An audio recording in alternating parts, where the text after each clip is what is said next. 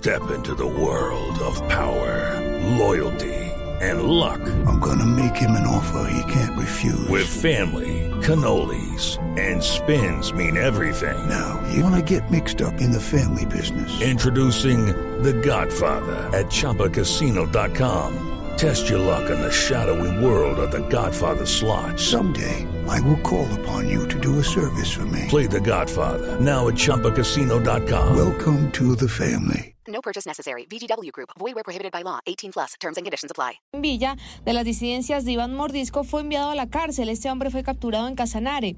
Alias Don Javier sería el responsable de obtener información personal de comerciantes, contratistas, ganaderos y transportadores de los departamentos de Arauca, Boyacá y Casanare para llamarlos, amenazarlos y exigirles grandes cantidades de dinero a cambio de dejarlos trabajar. Este dinero lo usaban para fortalecer el aparato armado de las estructuras de alias Willy Costeño, cabecilla de las disidencias de las FARC en la zona frontera con Venezuela.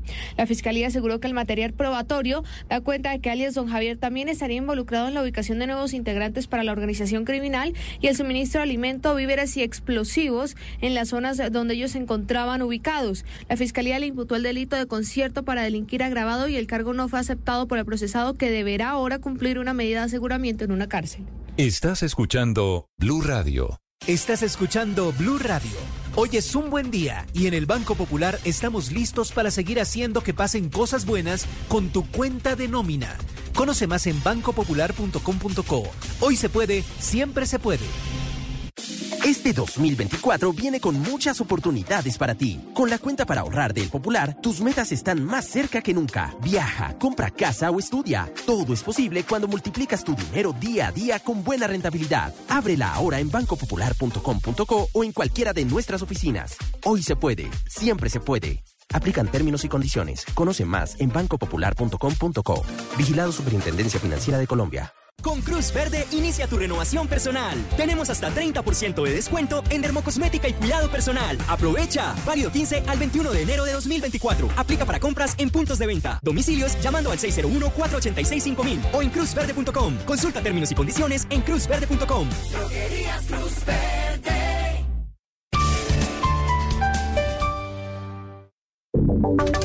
Y ahora en Blue Radio, la información de Bogotá y la región. 10 de la mañana, 26 minutos. Iniciamos con noticias en Bogotá. Un hombre fue asesinado en plena vía pública en el barrio Restrepo, en la capital del país. Felipe García. Hola, sí señor, este hecho tuvo lugar a las afueras de un local comercial donde un hombre identificado como Oscar Jurado estaba departiendo algunas bebidas con una mujer. De un momento a otro la pareja salió del sitio hacia su casa y allí fueron abordados por un delincuente quien sin mediar palabras sacó un arma blanca y apuñaló en varias oportunidades a la víctima, quien según testigos del hecho no tuvo posibilidad de defenderse. El hombre alcanzó a caminar unos cuatro metros donde finalmente cayó al suelo y aunque fue trasladado de inmediato al Hospital Santa Clara, murió por la gravedad de las heridas. El delincuente, por su parte, emprendió la huida y a esta hora es buscado por las autoridades para dar cuanto antes con su captura. Gracias, Felipe. Y apareció la autora del polémico estudio del Ministerio de Hacienda que le echó la culpa, recordemos, del aumento de la inflación a las empresas del país. Aclara que su intención no era estigmatizar a los empresarios, pero se radicaliza en su posición. Marcela Peña. Estamos hablando de la viceministra técnica de Hacienda, María Fernanda Valdés, quien en su cuenta de X ha dicho que en ningún momento buscaba estigmatizar ni insinuar que los empresarios hubieran incurrido en hechos moralmente reprochables. Esto luego del extensísimo comunicado del Consejo Gremial Nacional en el que se despacharon contra el gobierno por decir que las ganancias empresariales fueron las grandes culpables del aumento de la inflación. Según los gremios, el estudio tuvo varias fallas de concepción, sesgos y conclusiones imprecisas. Sin embargo, Valdés está defendiendo el ejercicio. Dice que hoy en día existen numerosos estudios que respaldan la idea de que las ganancias de las empresas sí desempeñaron un papel fundamental en la inflación reciente a nivel mundial y que hay varios estudios internacionales hechos por el Banco Central Europeo, la OCDE, el Banco de Pagos Internacionales, la Comisión Europea y hasta el Fondo Monetario Internacional. Para ella, simplemente la idea era analizar temas interesantes y aplicar a Colombia una metodología que ha sido utilizada internacionalmente.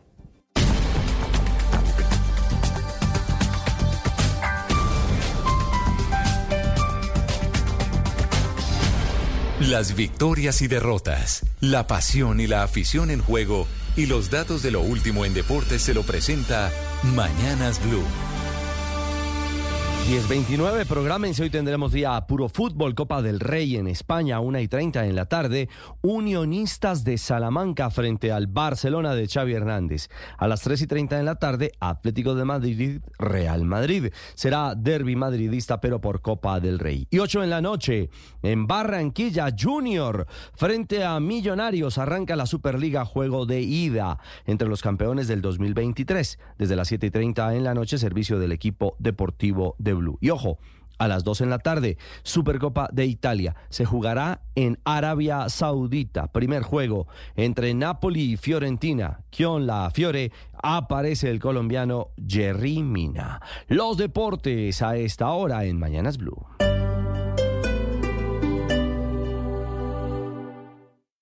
Esta es Blue Radio. Sintonice Blue Radio en 89.9 FM y grábelo desde ya en su memoria y en la memoria de su radio. Blue Radio, la alternativa. Esta noche en Bla Bla Blue. Jueves de comedia a domicilio. Esta noche, después de las 10 de la noche, tendremos en vivo en Bla Bla Blue al gran comediante Tavo Bernate. Y a las 11, como es jueves de numeral TVT, jueves para recordar, hablaremos sobre embarradas etílicas. Sí, esas historias que hemos visto o en las que hemos estado involucrados por culpa del alcohol. Todo esto con Sergio Borja, libretista y asesor de contenidos. Así que ya lo saben, si prefieren terminar este jueves con tranquilidad, buena música y eso sí, en medio de grandes conversaciones, los esperamos en vivo de 10 de la noche a 1 de la mañana aquí en Bla Bla Blue. Bla Bla Blue. Conversaciones para gente despierta. Escúchanos por Blue Radio y bluradio.com. La alternativa. Si es ¿Qué opina del gobierno hablando de recuperación de la espada de Bolívar y no del robo? Yo recuerdo que esa espada se la robaron precisamente para que ese robo generara un impacto mediático y presentara el grupo guerrillero revolucionario Movimiento 19 de Abril. Que a mí todavía no me queda claro es que hoy en día el establecimiento es Petro. Hoy en día el establecimiento es el presidente de la República. Entonces, ¿para qué se ponen a hacer un show con una espada si hoy el establecimiento son ellos? Si es humor. humor. La primera palabra, profesor, por el homenaje al robo de la espada de Bolívar. Es toque, es toque. Una espada estrecha que por lo regular suele ser más larga de lo normal, con la cual solo se puede ir de punta. Por cierto, yo creo que el presidente debe dejar de lado esa obsesión que tiene con el Libertador, porque la gente en Bogotá no le va el homenaje de la espada de Bolívar, no llenan los discursos de la plaza de Bolívar y no le votan elecciones al candidato de apellido Bolívar. Voz Populi. De lunes a viernes desde las 4 de la tarde. Si es opinión y humor, está en Blue Radio, la alternativa.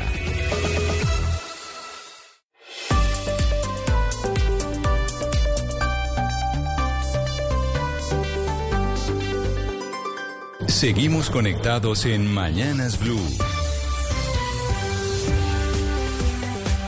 Desde este momento dirige Camila Zuluaga. Son las 10 de la mañana, 32 minutos. Aquí seguimos conectados con ustedes en Mañanas Blue. Ya saben que vamos hasta la una de la tarde y estamos conectados a través de nuestro canal de YouTube de Blue Radio en vivo. Y ahí está el chat. Ahí nos pueden escribir, nos pueden oír, nos pueden ver. Y también desde ya activamos nuestra línea de WhatsApp 301-764-4108. Ahí nos mandan todos eh, sus mensajes. Usted que desde hace rato, Sebastián, de hecho, antes de que fuera presidente o incluso candidato presidencial, hablaba del señor Javier Milei. ¿Escuchó el discurso que dio el presidente argentino que duró 20 minutos ayer en el Foro Económico Mundial de Davos? El completo no, pero digamos que es un poco una repetición de lo que él viene diciendo desde hace años, entonces digamos que sé todo lo que dijo y vi un pequeños clips o pedazos que la gente compartió porque bueno, fue, fue ayer el discurso más compartido, dijo una periodista de la historia de, de, de ese foro. El discurso más compartido de la historia de ese foro Sí, fue el pues, eh, según discurso de Javier redes- Milei. de redes sociales. Impresionante. Sí. Eh, el eh, concepto utilizado por Javier Milei es el, el occidente se está yendo... eh, Está en peligro. Está en peligro por Dijo cuenta él. del colectivismo, ¿no? El él eh, sí. hablaba eh, principalmente del colectivismo y ahora yo le pregunto, yo creo que muchos en este continente, en esta mesa de trabajo y todos somos colectivistas. Bueno, usted no, porque usted es la libertad avanza. Pues digamos, un poco lo que, lo que cree Javier Milei es que eh, la frontera entre izquierda y derecha no son como las categorías que deberíamos usar, sino las que deberíamos usar es el individualismo, que, que, lo que él piensa es que lo representa el pensamiento liberal, y del otro lado están todas las formas de colectivismo que se han expresado en, comunismo, en fascismo, en nazismo, en socialdemocracia, etcétera, etcétera. Es un poco la, la división que le propone a la gente. Claro, porque él dice socialdemocracia, entonces toda Europa y es Occidente que está yendo hacia el barranco por cuenta de no estar pensando en el individualismo como tal. Lo increíble bueno, para personas que piensan como yo, es que este discurso de Javier Milei está siendo muy exitoso, Ana Cristina, en la gente joven. Y por eso el, dato que daba Sebastián no es menor. Este discurso del presidente de Argentina, y estamos viendo las imágenes a través de nuestro canal de YouTube en, de Blue Radio en vivo, pues sí cala mucho en la población eh, juvenil y obviamente es un gran experimento social que estamos viendo en el continente americano. Y él lo sabe, Camila, y por eso tuvo en su estrategia de comunicaciones a una persona muy joven. Iñaki, en este momento se me olvida el apellido, Sebastián, si me lo recuerda, por favor. Iñaki, eh, el apellido de Gutiérrez. Exacto, Iñaki Gutiérrez. Iñaki Gutiérrez, que es una persona supremamente joven y que también es un libertario y que de alguna manera están eh, recogiendo unas palabras sin mirar históricamente lo que ha traído esa, eh, pues, ese libre mercado sin control. Por supuesto que el mercado necesita un control. Hay distintas formas de control del mercado, hay distintas teorías al, al, respecto, pero lo que, pues, lo que dijo ayer Milei es, es una locura, porque entonces dentro de, dentro de lo que se está, eh, pues sí que además es un camino que hemos sido abierto, o sea, no llegó mi ley aquí a, decir todas las eh, locuras el solito. Recordemos que un poco este discurso eh, libertario empieza a decirse en voz alta con Donald Trump, porque con Donald Trump se abre una puerta muy grande, Camila y oyentes, y es decir lo que se decía en clubes, entre whiskies, eh, pasito, pues ya se dice los grandes micrófonos y ya está en el foro de Davos y este señor dice lo que dicen muchos y los que piensan muchos. Por ejemplo, aquí en Antioquia se está creando un movimiento libertario, está creciendo un movimiento libertario importante. Eh, hay una serie de personas que están, por ejemplo, eh, digamos, la señora María José Bernal es una libertaria, que es eh, la directora de FENALCO Antioquia, ella es abiertamente libertaria.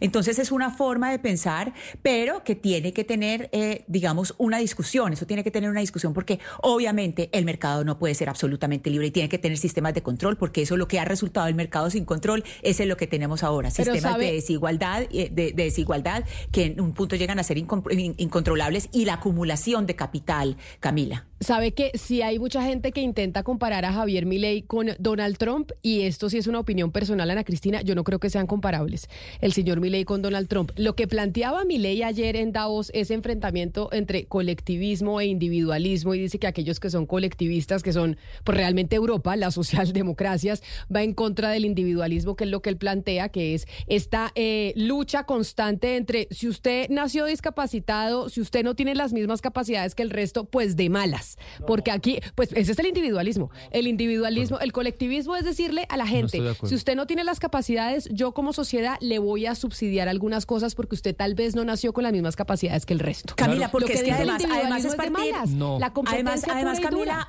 hay una cosa, Camila, y es que Javier Milei, no, lo que yo le estaba diciendo es que el discurso de, de Donald Trump es el que abrió a discursos, la puerta para discursos como el, de Javier Milei.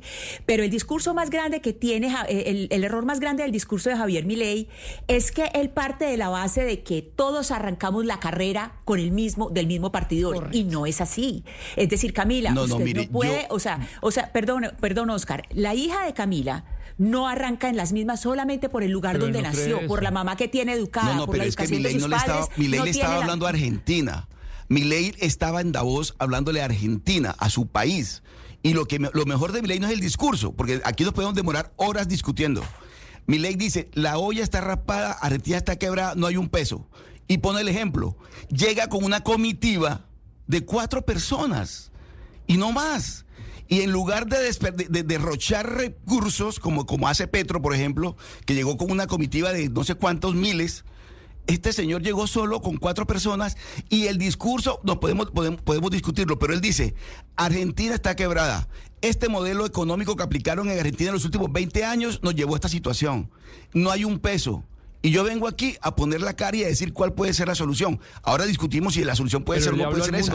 Pero lo que hay que mirar es que el señor llegó, el señor Milei llegó a Davos con cuatro personas, llegó a un avión comercial, no se gastó un peso de lo, de- más de lo que tenía que tener y ahí estaba. Pero y hoy de estamos hablando de Milei y no estamos hablando de quien llegó a derrochar miles de millones de pesos a Davos, como el señor Petro, que habla también de un país quebrado, pero no pone el ejemplo. Pero más allá de los gastos personales, pues Milei sí le habló al mundo y él lo que hizo fue reivindicar pues eh, ciertos valores de la democracia occidental, del liberalismo, el capitalismo y obviamente que hay cosas, Ana Cristina, que de Milei sí pueden ser una caricatura, cosas exageradas, pero también yo creo que hay, eh, puede ser valioso personas eh, cercanas al pensamiento de Milei que lo que hoy es una realidad y es que el tamaño de los estados nunca fueron tan grandes como en la historia de la humanidad y el caso de Argentina hizo que Milei fuera presidente. Hay que eh, uno ve los números si, si uno es objetivo, las deudas públicas, los déficits fiscales y los tamaños de los estados nunca fueron más grandes en el mundo. Entonces, también es deseable que haya otras personas que piensen diferente y digan, oiga, señores políticos, de pronto está bien que ustedes no acumulen tanto poder, tanto presupuesto cada año y cada año, y también la sociedad civil y la libre empresa pueda tener un lugar que, que, que- tuvo antes. Argentina, un Estado totalmente desbordado y quebrado, eh, eh, se dice mi ley. La respuesta es más Estado. Pues mi ley dice no, la respuesta de pronto es lo que hizo Argentina grande, que es el, el- el capitalismo de libre empresa. Y hablando de noticias de Javier Milei, hay noticias desde Argentina sobre las medidas que está tomando el nuevo presidente de ese país, que tuvo eh, pues un exitoso discurso en términos de vistas y de compartir el discurso en redes sociales. Javier Milei anunció, Lucas, que le va a descontar el día de trabajo a los empleados públicos que participen en el paro nacional del próximo miércoles. Que eso es ya empieza en muchos a mencionar que puede tener esto como tintes autoritarios, porque significa que usted entonces no puede participar en un paro. Y se acuerda ese eslogan que vienen promoviendo desde hace rato de el que corta no cobra, ¿no? El que tranca una vía o el que paraliza o bloquea las vías no cobra. Y lo confirma el portavoz de la presidencia, Camila, hace minutos, que dice lo siguiente, se ha tomado la decisión de descontar el día a quienes vayan al paro. El salario es una contraprestación y quien no trabaja es razonable que no cobre. Confirma entonces que quien participe en el paro y sea empleado público, pues no va a poder cobrar ese día de trabajo. Y esta convocatoria está hecha por la Confederación General del Trabajo, que es la mayor central obrera de Argentina, y va a ser el próximo miércoles 24 de enero. Ya estamos entonces a menos de una semana.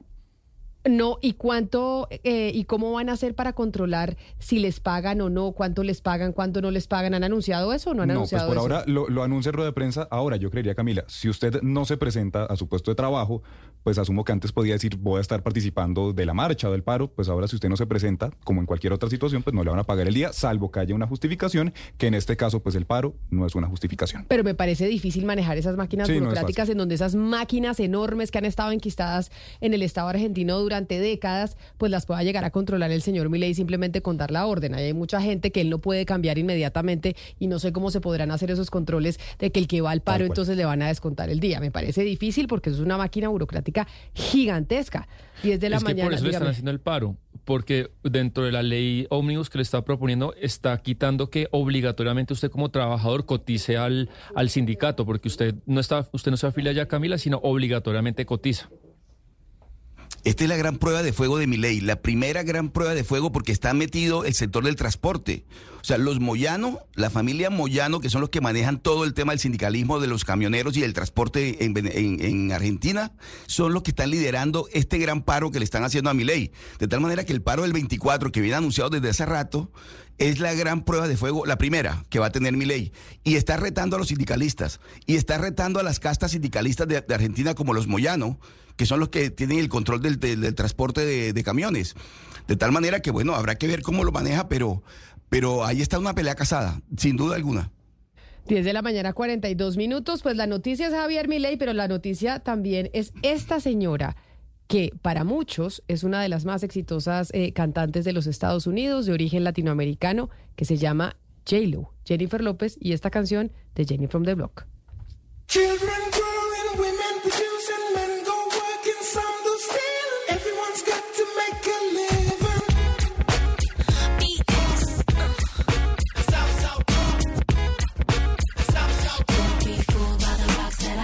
Jennifer López es noticia porque se publicó el tráiler de lo que va a ser su nueva película, un documental con algunos, algunas pinceladas de fantasía, es un musical también, va a estar disponible a través de la plataforma de Prime, o sea, la plataforma de Amazon, se llama This Is Me Now, a Love Story.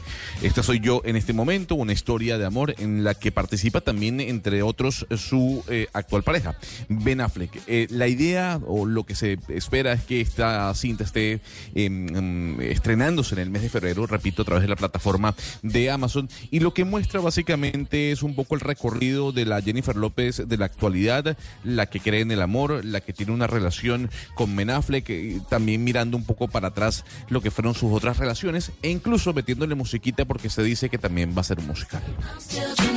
Pero es la historia de la vida de ella, es decir, ¿es una autobiografía en el No. eh, cine o de qué se trata la No, película? No, a ver, repito, es una, es, un- es una cinta que tiene algunas pinceladas de fantasía, pero que a su vez también tiene dotes de realidad de lo que es Jennifer López en la actualidad y su relación con Ben Affleck. Ya habíamos eh, de alguna u otra forma visto un adelanto de lo que Jennifer López está planteando con esta cinta, con el estreno de lo que fue su más reciente canción, que la pusimos la semana pasada, en donde es- hace una burla de lo que fueron sus bodas, sus compromisos anteriores. Entonces, esta película, que repito, tiene parte de fantasía, parte realidad, lo que hace es mostrarnos a la J-Lo de la actualidad, viendo el pasado con sus otras relaciones, viendo la actualidad, su relación con Ben Affleck y metiéndole musiquita porque también tiene algunos, algunos tintes de musical según uno puede ver en el tráiler.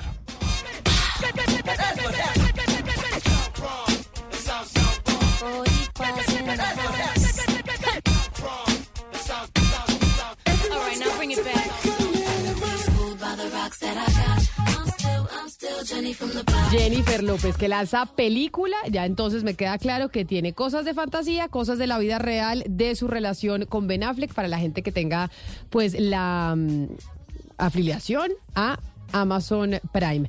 Gonzalo, Sebastián, Ana Cristina, sobre todo, ¿sabían que vamos a tener este año 2024 Liga de Fútbol Femenino por la que hemos luchado en estos micrófonos? Yo creo que, que cinco años hemos venido hablando de la Liga del Fútbol Femenino en este, en este programa.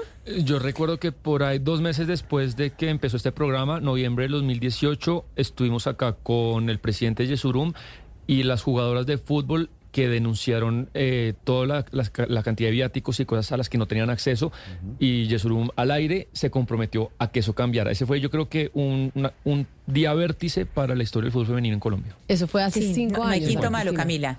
Y, no hay quinto malo y recordemos que ahora eh, si va a haber algo más, pues todavía eh, le falta, pero va a haber algo más parecido a una liga porque entiendo que va a ser eh, 15 equipos y va a haber más encuentros. Entonces eh, yo creo que ya sí, poquito a poquito se va eh, adelantando a lo que uno quisiera o esperaría que sea una liga eh, femenina como, como debe ser. Pues, ¿cómo va a ser esta liga? Preguntémosle al presidente de la DIMAYOR, al señor Fernando Jaramillo. Señor Jaramillo, bienvenido. Mil gracias por estar con nosotros hoy aquí en Mañanas Blue. Camila, muchas gracias. Buenos días a usted y a todos los oyentes. Bueno, ¿cómo va a ser esta liga femenina que como lo mencionábamos y usted nos estaba oyendo, nosotros en este programa hemos pedido desde hace muchos años, pero además una liga femenina con todas las de la ley, no una ahí de medio pelo que como para dar contentillo. ¿Cómo va a ser esta liga y cuántos equipos van a ser parte? Camila, esto ha sido un proceso y creo que este proceso pues va mejorando cada vez, definitivamente. Empezamos con una liga de tres meses y ya vamos a una liga de siete meses.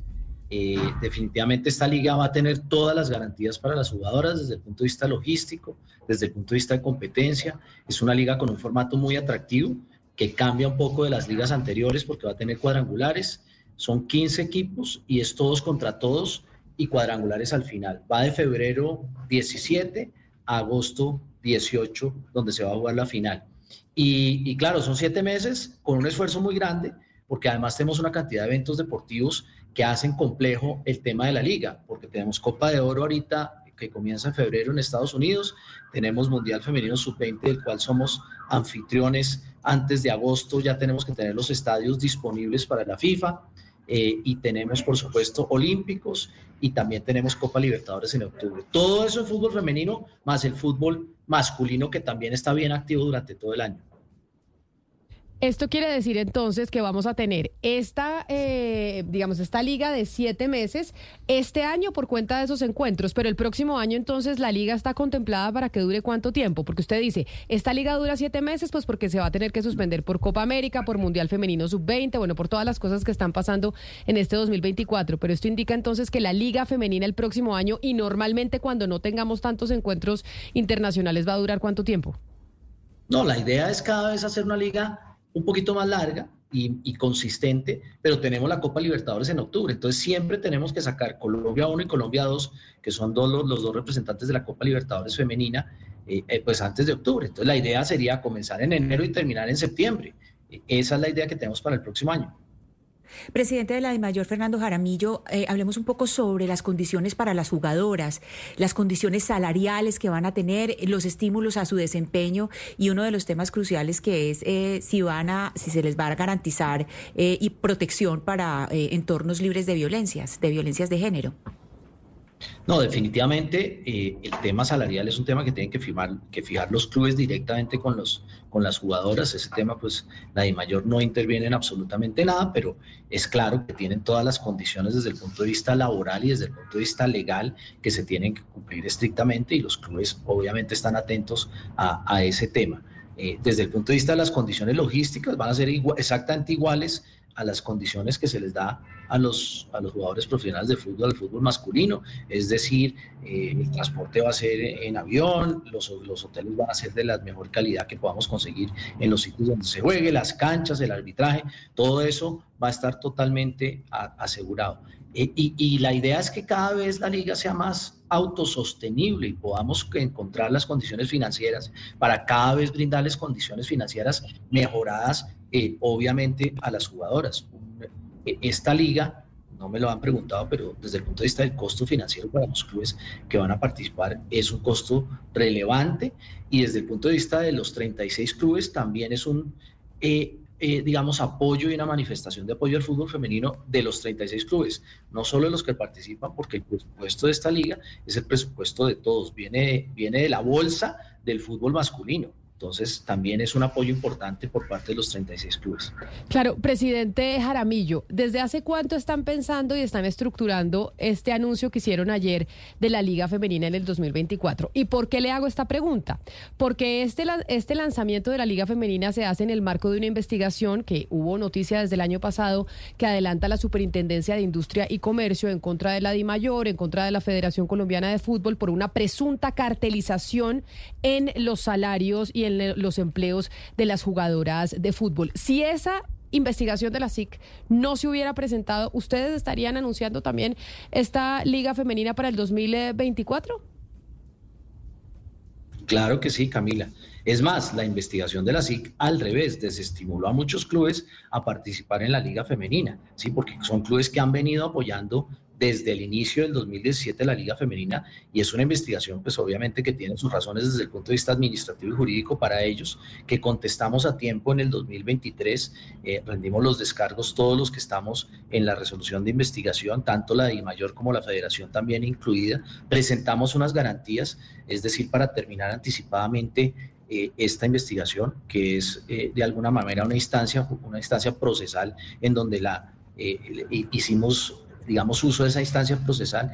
Y es muy importante resaltar lo de las garantías, porque en las garantías fueron unas garantías serias que estábamos trabajando con la administración. Usted sabe que ha habido algunos cambios en la administración de la Superintendencia de Industria y Comercio, y eso, digamos, que quedó ahí. Pero estábamos a puertas de aprobar esas garantías. Ese era nuestro, eh, obviamente, nuestro ideal tener unas garantías aprobadas antes de la liga, pero a pesar de que las garantías no se han aprobado y que la investigación sigue, el compromiso es claro de los 36 clubes de, apoyar el fútbol femenino. Y también lo hubiera sido sin la investigación, Camila. Lo que pasa es que eh, eh, obviamente venimos desde el 2017 en un proceso, un proceso que eh, definitivamente es muy importante, que todas las jugadoras que han salido y nos han dado esa gloria en las, en las competencias internacionales han salido del fútbol profesional femenino. Con el proceso, con todas las eh, digamos, eh, eh, cosas que hay por mejorar, porque eso tampoco va a decir que es un proceso perfecto, pero es un proceso que solo está desde el 2017. Pero entonces, ¿en qué va esa investigación eh, de la SIC? Usted dice, no tiene nada que ver el hecho de que nosotros anunciemos esta liga femenina del 2024 con esa investigación y habríamos hecho este anuncio con o sin investigación, que la- realmente unos equipos se desanimaron para participar por cuenta de ese proceso en el que está esta superintendencia. ¿En qué va? ¿En qué cuánto falta? ¿Qué ha pasado con las pruebas que han presentado ustedes con ese proceso pues judicial administrativo que hay en esa entidad?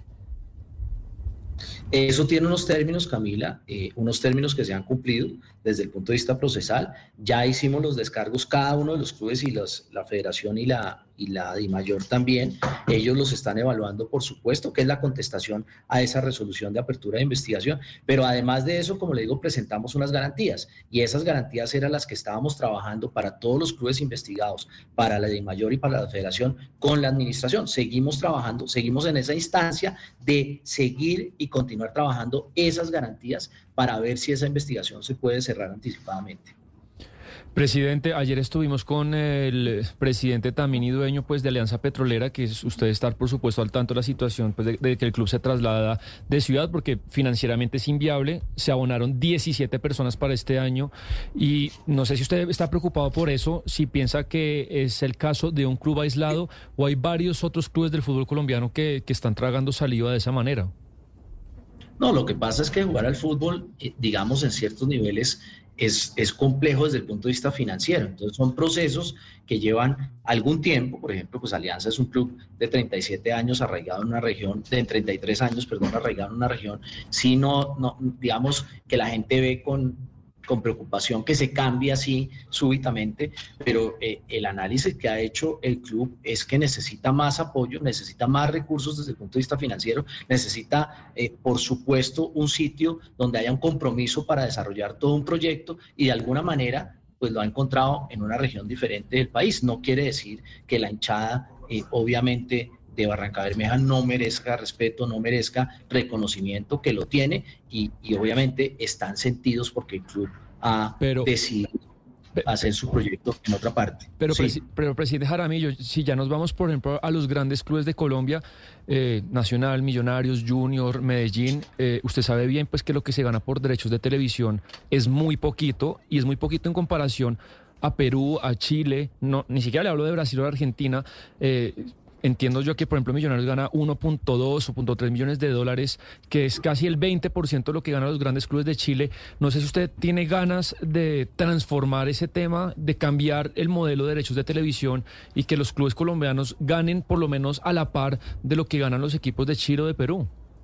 Claro, por supuesto que quisiéramos tener más ingresos, por supuesto que hemos discutido eso en el seno de los 36 clubes. Tenemos una oportunidad importante porque nuestro contrato se vence en el 2026, ya tenemos un- una comisión de mercadeo que está apoyando a la administración, que son varios clubes eh, de los 36 clubes miembros de la DIMAYOR, donde estamos trabajando en presentar alternativas para eh, ese contrato y para que obviamente tengamos más ingresos y obviamente aumentar el tamaño de la torta para lo que usted dice, de alguna manera se pueda considerar reconocer unos ingresos a unos clubes que los han tenido y de ahí para adelante poder hablar de méritos deportivos eh, para obviamente la repartición de unos ingresos superiores. Pues presidente Jaramillo, esperamos que esta liga femenina sea todo un éxito este año y que de verdad se le dé el apoyo y la fuerza que necesita el fútbol de mujeres en el país. Repítame una cosa, el Mundial Femenino Sub-20 que entiendo se va a hacer aquí en Colombia, ¿va a ser de qué fecha a qué fecha? El Mundial Femenino Sub-20 comienza antes de agosto, los estadios los tenemos que tener 31 de agosto hasta el 22 de septiembre. 31 de agosto a 22 Pero- de septiembre, dígame. Pe- Pero, pero los estadios, la FIFA los toma antes de esa fecha. Entonces vamos a tener cuatro ciudades que no se han anunciado como sedes oficiales del Mundial, en donde vamos a tener cuatro estadios, en donde no vamos a poder contar con esos estadios más de ese tiempo que yo le estoy diciendo. O sea, antes del 31. Y no, y no nos puede anu- anunciar o dar una pista de cuáles son las ciudades que van a hacerse de ese Mundial Femenino Sub-20? No, no todavía, Camila, pero, pero son ciudades importantes y, y- y además va a ser una fiesta bien importante y bien interesante para todo el país, ratificando el apoyo del fútbol femenino en Colombia.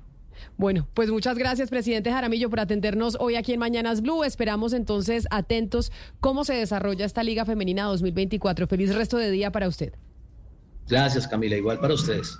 10 de la mañana, 58 minutos. Es que, ojo, tenemos muchos eventos deportivos este 2024. Sí, Gonzalo, si este es un año electoral, que hemos, eh, lo hemos anunciado desde el año pasado, porque pues ya tuvimos elecciones en Taiwán, tenemos elecciones en eh, México en junio, tenemos elecciones en Estados Unidos en noviembre, hay elecciones en la India, a pesar de que pues eso no va a ser sorpresa porque Modri En Rusia. va a salir elegido también, allá tampoco hay sorpresa, digamos que esos son simplemente temas de 77 trámite. Camila. 77, 77 y en esta parte del mundo tenemos Estados Unidos, México, República Dominicana, El Salvador, Uruguay, Panamá y Venezuela a la espera de la fecha de este último. Por eso, además de ser un año electoral, el 2024 también será un año deportivo importante. Uno, tenemos Juegos Olímpicos de París. Eso Sí, es señora. agosto. En agosto nos acaba de decir el presidente Jaramillo, también tenemos Mundial Femenino Sub-20. Esto aquí en Colombia. Cuatro ciudades, que no nos dijo cuáles, pero bueno, cuatro ciudades en donde tendrán la fiesta del fútbol de mujeres y qué maravilla tenerlo y seguramente eso la gente va a ir a los estadios y vamos a tener un evento importante en territorio colombiano. Tenemos Copa América, Sebastián. En Estados Copa Unidos. América en Copa Estados América en Unidos. Estados Unidos, pero además anunciaron unas ciudades rarísimas, ¿no? Yo estaba mirando cuáles eran las ciudades eh, de la Copa América, unas ciudades rarísimas y yo dije, ¿eso cómo va a ser esa Copa América? Pero tenemos Copa América que va a ser entre junio y julio, ¿no? Mitad de junio, Sí, mitad de julio. Antes de los Olímpicos. ¿no? Antes de los Olímpicos, claro, Antes porque los Olímpicos son en agosto, en un calor que se van a Y, morir eh, del que, calor. que va- que además, Camila, va a pasar el mismo fenómeno, Sebastián, si usted no se, no, no se, no, no le falla la memoria, que en la Copa América Centenario también hay Eurocopa, Claro Camila. sí. La Euro 2024 va a ser en Alemania y se va a jugar a la par que la Copa América. Usted recuerda, Sebastián, que mientras se hacía la Copa América Centenario se estaba jugando la Euro en aquel entonces. Entonces, las dos competiciones futbolísticas van a ir previo a las Olimpiadas entre junio y julio. Por eso, entonces tenemos año electoral y tenemos año deportivo. O sea, hay muchos eventos en este 2024 y tenemos que agendarnos para ver a cuál le ponemos atención. Porque mire, tenemos eh, Copa América en, el, en Estados Unidos que empieza a mitad de junio, pero ahí mismo también tenemos el- los primeros días de junio las elecciones en México. Y esas elecciones son muy importantes para este continente y sobre todo para Centroamérica, en donde usted se encuentra, Gonzalo. Sí, señora, sin duda alguna. Yo creo que las elecciones más importantes de la región van a ser las de México por encima de cualquier otra. Incluso eh, me atrevo a decir que por encima de las de Venezuela, si es que María Corina Machado puede participar eh, a dichas eh, elecciones que todavía, como bien le menciono, no tienen fecha. Y luego de ahí, bueno, obviamente las elecciones de los Estados Unidos, pero hay que escoger, Camila. Deportivamente usted no puede comparar la Euro ni la Copa América con lo que van a ser los Olímpicos, ¿no? Es el, el magno evento deportivo de este año 2024. Sí, sí, sí. Los Juegos Olímpicos París 2024. Y usted que también le gusta la música. Y siempre es el que nos pone la música en esta mesa de trabajo, don Lucas San Pedro, le tiene noticia musical que yo no sé si usted estaba enterado, pero para los aficionados del Estéreo Picnic, no sé si vaya a ser eh, una buena. noticia, sí, que los desaliente a ir a, a este festival que se ha vuelto tan importante en la capital y en el continente. Sí, Camila está diciendo el Festival Estéreo Picnic que hay un cambio en el lineup, en los artistas que se van a presentar y uno de ellos eran cabeza de lista. Estamos escuchando. ¿Reconoce usted? A ver, oigamos un poquito. Gonzalo, ¿reconoce usted a quién estamos oyendo? Pero por supuesto, esa es la voz de Hayley Williams, la cantante de Paramore. Pues no le tengo muy buenas noticias. ¿Qué pasó con ¿Cómo así? Estéreo Picnic? ¿Qué pasó? No se van a presentar en el Estéreo Picnic. ¿Y por qué razón? Publica un comunicado que estamos viendo también en nuestro canal de YouTube Stereo Picnic, Camila, que dice que debido a circunstancias personales de la banda, Paramore no se va a presentar ni en el Stereo Picnic, ni en el Lollapalooza de Brasil, ni en el Vive Latino de México. Las personas que hayan comprado la boleta individual del jueves 21 de marzo, que muy seguramente iban a ver a Paramore únicamente, o en sus planes estaba eso, podrán mantener su entrada o van a poder cambiarla por cualquiera de los otros días. En su reemplazo, Kings of Leon, ganadores de varios premios Grammy y Brit, ahora van a encabezar el festival Stereo Picnic el jueves 21 de marzo. Todo parece indicar porque es que ha habido algunos rumores, Camila, si no estoy mal Gonzalo, de que de pronto Paramore se estaba separando. Todo parece indicar que no, sino que están eh, cambiando algún tipo de contrato con su disquera Atlantic Records. Y por esto Lo que estos conciertos. Lo que se está hablando eh, y se viene rumorando ya desde el año pasado es que se habla de un- una posible separación de la agrupación. Eh, incluso la banda cuando uno puede entrar a su cuenta de Instagram borró todo el contenido, incluso borró su foto de perfil, simplemente hay un video promocional que subieron el 10 de enero. Pero ojo, eh, es que una cosa por otra no está mal. King of Leon, que es la hermana de los hermanos Leon, es una, o fue en la década, comenzó en la década del siglo XXI, mejor dicho, eh, una de las bandas más importantes del indie. Entonces yo creo que la sustitución, check, bien, aplausos.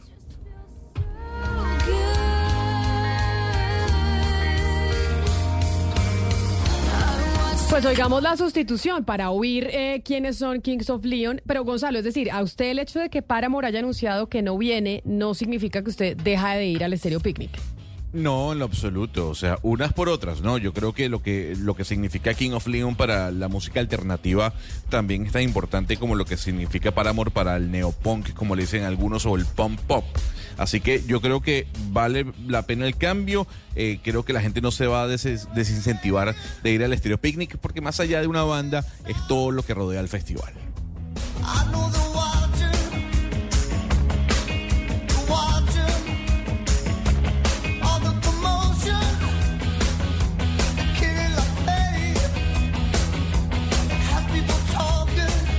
Y además este año se va a hacer en el eh, Simón Bolívar como anunció el nuevo alcalde de Bogotá, Carlos Fernando Galán. Vamos a ver cómo les va. Al menos el trancón de tres horas hasta. Briseño, no, pero vamos a ver si no colapsa Bogotá. Ojalá no. La verdad, los de Páramo son muy buenos en el tema de la organización y yo tengo fe, ¿sabe? De Este es un Salga experimento, muy bien. un experimento de este año, Serio Picnic en Bogotá. La gente que va a ir al festival ya no le va a tocar irse tan lejos y ya no va a hacer esos trancones. Además, siempre llueve en el Estéreo Picnic. Sí, ¿no? eso siempre. Yo, Siempre yo hay que llevar bota machita. Y eso, primero, la señal de celular, eso allá no hay. Señal de celular no hay. Entre toda la gente y eso por allá tan lejos, allá no hay señal. Y eso, Camila, el pantano, que es, Lucas. terrible. Uno sale con barro hasta. Lu- en Lucas los tiene orejas. 20 Mi- mire, Lucas, yo le reconozco- yo le 60. Yo le reconozco el optimismo a Lucas, pero, pero que no colapsa Bogotá. ¿Qué, ¿Usted qué cree? si ahora que no hay ninguna, ninguno de estos eventos grandes, masivos, mire cómo está la ciudad y cómo se va a poner después. Ahora con esos eventos, pues por supuesto que va a colapsar. Y súmele a eso las obras del metro. No, no, usted es muy optimista, Lucas. eh, después hablamos. No más sé, bien. no sé, ¿será que hacer el... Ahí no hay problemas de ruido con los vecinos en el Simón Bolívar, ¿no? Ahí sí ya está todo Pues es bien que es muy controlado. grande, ¿no? Es muy grande, Entonces, entonces, no pues, es afecta difícil. A personas que estén viviendo por ahí cerquita. Pero el trancón, pues no sé. Pero yo, yo en serio confío en los de Páramo. Yo creo que puede salir muy bien. Esperemos que sí, porque además eso genera y vuelve a Bogotá o la ha convertido ya en un centro de entretenimiento importante. Mire que Gonzalo, sus amigos de Panamá, de Venezuela, de Perú, de México se vienen aquí a Colombia a ese festival Estéreo Picnic. ¿Y por qué les hablo del ruido? Porque durante esta semana hemos venido hablando después de la denuncia que hizo una ciudadana que se llama Talía Osorio, que vive al lado o vivía al lado del restaurante Ideal en Bogotá, pero tuvo que irse porque, pues a pesar de sus quejas del ruido eh, del restaurante, el ruido continúa. De hecho, recordemos un poquito lo que dice la señora Talía y sus denuncias alrededor del tema del ruido que han generado que muchas personas alrededor del país nos llamen, nos contacten diciendo que tienen situaciones similares. Esta denuncia hoy porque acabo de estar en el jardín de mi hijo para llevarle unos pañales y el niño lloraba y lloraba que se quería devolver conmigo y yo no lo podía traer de vuelta porque esta gente ideal nos tiene invadidos de ruido en la casa y la profesora del niño le decía yo sé que tú no te puedes ir para la casa porque tú nos has contado que tienes mucho ruido en tu casa mucho ruido que hacen los de ideal con sus extractores con su terraza ilegal. Mis hijos no tienen dónde estar. Pagamos y pagamos jardines para que el niño esté afuera de la casa. Maldita sea ideal. Esta denuncia que tuvimos en estos micrófonos empezando la semana generó que tuviésemos otra ayer de otra de otra bogotana que vive en la zona de la 116 con 19 que también se tuvo que mudar de casa por cuenta de que no se puede controlar el ruido de los restaurantes que además se vuelven bares en la noche. Por eso estamos en comunicación a esta hora con Hugo Sáenz, que es el subdirector de calidad del aire, auditiva y visual de la Secretaría de Ambiente de Bogotá. Señor subdirector, mil gracias por estar con nosotros. Bienvenido a Mañanas Blue. Camila, mucho gusto y feliz día para todos. Nosotros cuando escuchamos la denuncia de la señora Talía y hablábamos con el alcalde local de Chapinero que le daba la razón a la denunciante diciendo que todo lo que ella decía era cierto, pero que... mm, que poco se podía hacer, que había unos vacíos ahí administrativos, que no había autoridades que pudieran de verdad cerrar el sitio o controlar el tema del ruido, empezamos a quedar pues eh, muy preocupados de que de verdad con el tema del ruido que se está volviendo casi que una pandemia, no solo en Bogotá, sino en todo el país, no haya autoridades que puedan hacer nada al respecto. ¿Por qué, subdirector? Pues Camila, lo primero es, eh, sí, toda mi solidaridad con, con Talía y con los demás ciudadanos y ciudadanas que están sufriendo el tema del ruido. La verdad es que el ruido, yo creo que es probablemente uno de los problemas más críticos que nos han visibilizado en la ciudad. Sí tenemos dificultades, diferentes dificultades, Camila. Hay unas dificultades en términos de norma, en términos de capacidades operativas de las autoridades, pero, pero sobre todo, Camila, hay un tema de comportamiento complicadísimo. Eh, no solamente el caso que cuenta la señora Talía, el otro caso que cuentan en la 116, tenemos problemas de ruido en Fontibón, en Restrepo, en Kennedy, en Suba. Eh, de hecho, Camila, hay más o menos unas 12 acciones populares interpuestas por la ciudadanía eh, por problemáticas del ruido y finalmente no se resuelve de fondo. Hay, diversas complejidades. Trabajamos ahora por tratar de sacar adelante una ley y de verdad apoyamos ese proyecto de ley porque Colombia requiere un cambio estructural en- en términos del control del ruido. Eh, eh, Este año hemos trabajado, o estos últimos cuatro años hemos trabajado muy duro en entenderlo. Yo no lo entendía, se lo digo, se- le soy sincero. Hoy día entiendo cuál es la debilidad y la problemática y tenemos una ruta de acción que habrá que implementar, que, que involucra a varios sectores, pero hoy la verdad es que eh, darle al ruido un tratamiento meramente ambiental hace que la solución no sea lo suficientemente expedita como la ciudadanía lo reclama. Y me explico. Subdirector. Señora. Es- es- sí, subdirector Sáenz, dentro de estas denuncias que hemos tramitado aprendimos un término que es inmisión de ruido. Nos decía Sí. la señora Talía Osorio y que seguramente pues este es un caso particular, pero pasa en muchos lugares cuando se está al lado de lugares donde hay ruido, pero sobre todo este ruido que es eh, de vibración, eso parece que no está en la norma. ¿Usted nos quisiera confirmar eso? La inmisión de ruido, exactamente qué es? ¿Eso está normatizado? ¿No está normatizado? Pues digamos que sí hay dos como componentes grosos del ruido. Uno es el ruido ambiental, que es el ruido que escuchamos, digamos, eh, en términos generales cuando estamos en cualquier espacio, interno o externo. Y está generado por todas las fuentes que generan ruido. Inclusive una conversación se podría considerar como ruido ambiental. Y la principal fuente del ruido ambiental es el tráfico rodado, es decir, el ruido que hacen los vehículos por sus motores, sus pitos y, el, ro- y la fricción que hay entre las llantas y el pavimento. Y hay otro tema que se llama eh, eh, la presión sonora o la emisión de ruido, que es específicamente lo que emite cada fuente, que es donde la norma tiene establecidos los métodos de control y vigilancia. Es decir, nosotros, aunque monitoreamos el ruido ambiental, lo que podemos controlar es la, la emisión de ruido. Ahora, la emisión se trata del nivel de ruido que las personas perciben. Y hay una cosa importante, y es que termina de alguna forma el ruido, y ahí es donde son las complejidades, siendo en parte eh, un tema de percepción, en parte. ¿Y por, digo- por qué digo en parte? Porque definitivamente hay vecinos que les incomoda más que a otros la música, el perro que ladra, el vecino que pone vallenato y demás, o inclusive los mismos bares. Hay casos en edificios donde de todo el, la fachada del edificio se queja un vecino y los otros 29 no se quejan porque toleran en mejor forma el ruido.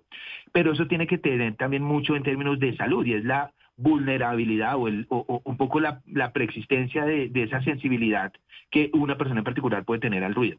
Entonces, la emisión de ruido es ese nivel de ruido que usted recibe, percibe.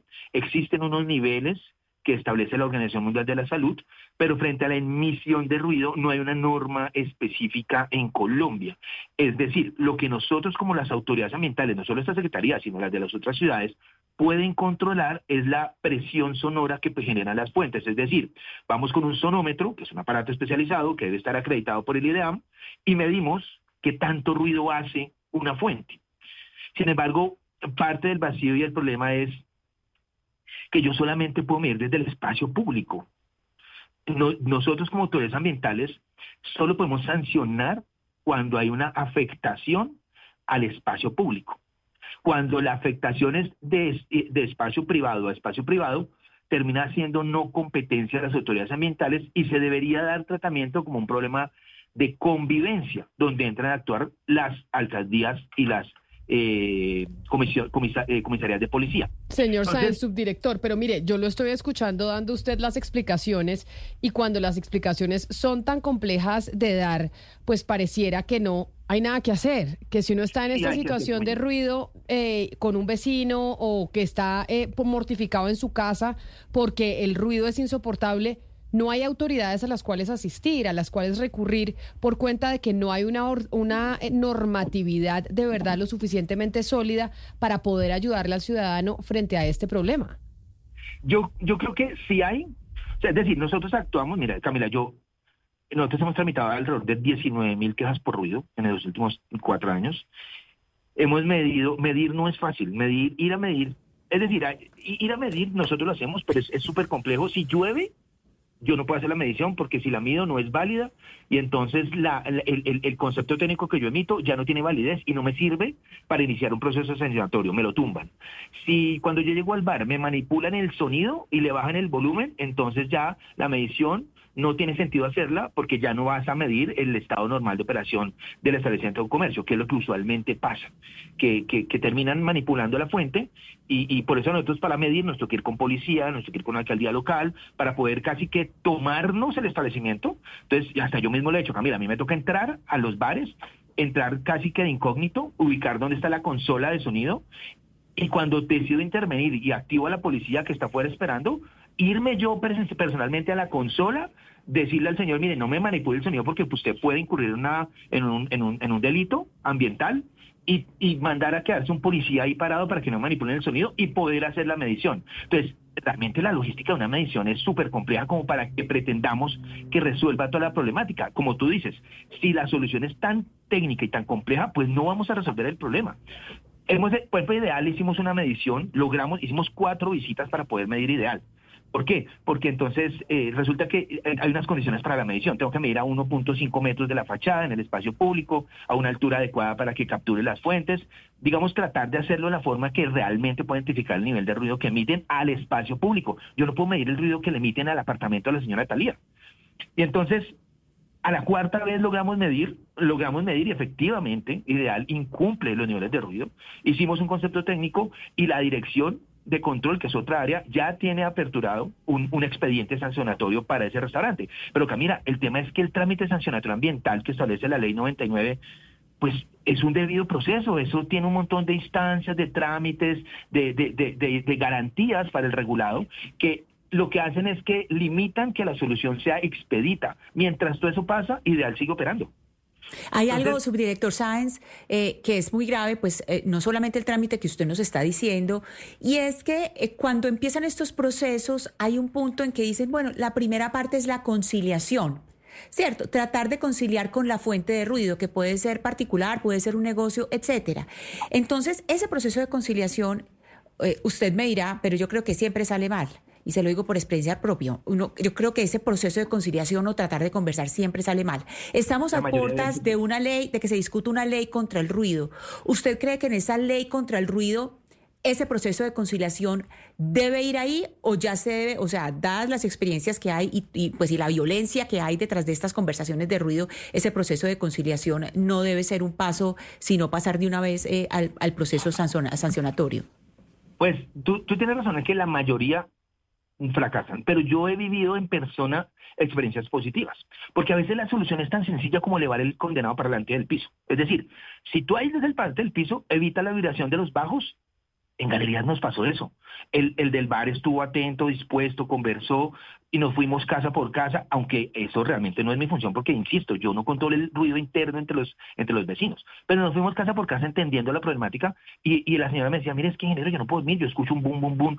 Metimos al del bar en el apartamento, en la casa, y él dijo, eso debe ser un parlante. Fue, miró, cogió el parlante, lo apagó y dijo, sí, eso, eso ya me arregla. Entonces dijo, déjeme ver, ¿yo qué hago? Y lo simplemente lo elevó del piso, lo puso, lo aisló del piso y las vibraciones dejaron de transmitirse a la vecina. Entonces, yo creo que se puede lograr, sin embargo, como en casi todo lo que nos pasa en Bogotá, hay un tema de educación y un tema de voluntad y de, y de como de conciencia frente de unos con otros, tanto de los que generan el ruido como a veces de los que están o conviven cerca a esos lugares. Hay un tema de cultura que hay que trabajar. De, de acuerdo, muy subdirector Sainz, eh, que ninguna ley, ningún párrafo, ninguna autoridad es más poderosa que, digamos, el reconocimiento cultural de la ciudadanía, de ese respeto, pero precisamente por eso usted no tiene las ganas de hacer una cruzada cultural contra el ruido. Usted recordará, recordará bien, pero digo, una cruzada en serio, eh, Pues no, lo hemos no- hecho, no algo así no en medios. fuerza, Usted razón. recordará, por ejemplo, que antes de que Antanas Mocus fuera eh, alcalde de Bogotá, a nadie le importaba usar cinturón de seguridad y nadie lo usaba. Y a partir de él, pues no digo que todos los ciudadanos usaran cinturón de seguridad, pero sí se incubó la idea de usar el cinturón de O seguridad. no solo eso, ¿se acuerda pro- que antes todos botábamos papeles a la calle y se hizo o una campaña importante de es que la calle no es un basurero y usted no puede botar los papeles a la calle eh, porque la calle Porque no es la basura? A lo mejor la alcaldía de Carlos Fernando Galán puede ser recordada en parte por eso. Por, además, porque yo no sé si usted ha visto, eh, eh, subsecretario, subdirector, y es el tema de las motos también, que lo hemos hablado. Yo vivo sobre la avenida Circunvalar. Eso es imposible no despertarse por la noche porque pasan estas motos a las 3 de la mañana haciendo unas carreras y les raspan la culata a las motos para que suenen más duro, porque yo no sé por qué los hombres sienten que son más machos entre más duro les suene el motor del carro o de la moto. Camila, pero la respuesta para eso es súper frustrante y no me gusta. Y es que en Colombia no hay una norma para ruido de vehículos. El ministerio tiene la orden de reglamentarla hace años y no se ha reglamentado. Pero miren, hay una luz en el camino. Hay una de las cosas, yo estoy de salida. Yo soy subdirector del gobierno anterior, yo estoy de salida. Pero una de las cosas que yo quiero lograr, y lo hemos hablado con la secretaria, es que el ruido es un problema que hay que priorizar. Y estamos dando una estrategia. Si hay una luz al final del túnel, si hay una luz en el camino, que ya existe en la norma, pero hay que reglamentarla.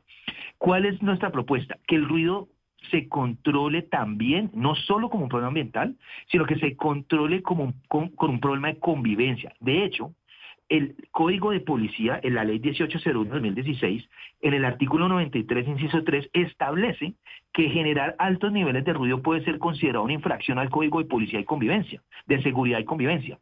Sin embargo, el procedimiento para que tanto los agentes de policía como los comisarios de policía mm, eh, procedan a imponer la infracción y no se les caiga y se les devuelva, que es lo que pasa, no existe. Es decir, tenemos como gobierno, como distrito, que reglamentar cómo hacemos para que se pueda usar ese inciso 3 del, del artículo 93, de modo que si un vecino, tenemos como en el caso ideal, que hay un montón de quejas, que la autoridad ambiental recibe quejas, que lo hemos medido, que se incumple, pues no esperemos hasta que el procedimiento sancionatorio ambiental decida, sino que debe un tratamiento de convivencia e impongamos infracciones al Código Policía, que Camila y compañeros de la mesa, tres infracciones del código, al Código Policía implican un cese total y definitivo de la actividad económica. Entonces, realmente puede ser un mecanismo poderoso para, para persuadir a las fuentes generadoras de ruidos, que de hecho son muy caprichosas. Miren, el tema de los bares es una cosa complejísima. Hay violencia, hay amenaza a mis técnicos, hay amenazas en primera persona. A mí me han amenazado gente de bares porque les hago control a los bares. Entonces, creo que sí hay una posibilidad. La propuesta que nosotros estamos dejando aquí es, es, es que reglamentemos en conjunto con la Secretaría de Seguridad, con la Secretaría de Gobierno y con la policía, porque es, finalmente ellos quienes pueden imponer las infracciones al código, que reglamentemos cómo sus agentes y, su- y los inspectores de policía de la Secretaría de Gobierno pueden imponer infracciones al código de convivencia y policía eh, por niveles de ruido. ¿A qué me refiero con un procedimiento? Las pruebas cómo se recaudan las pruebas para establecer que hay una violación del código de convivencia por ruido.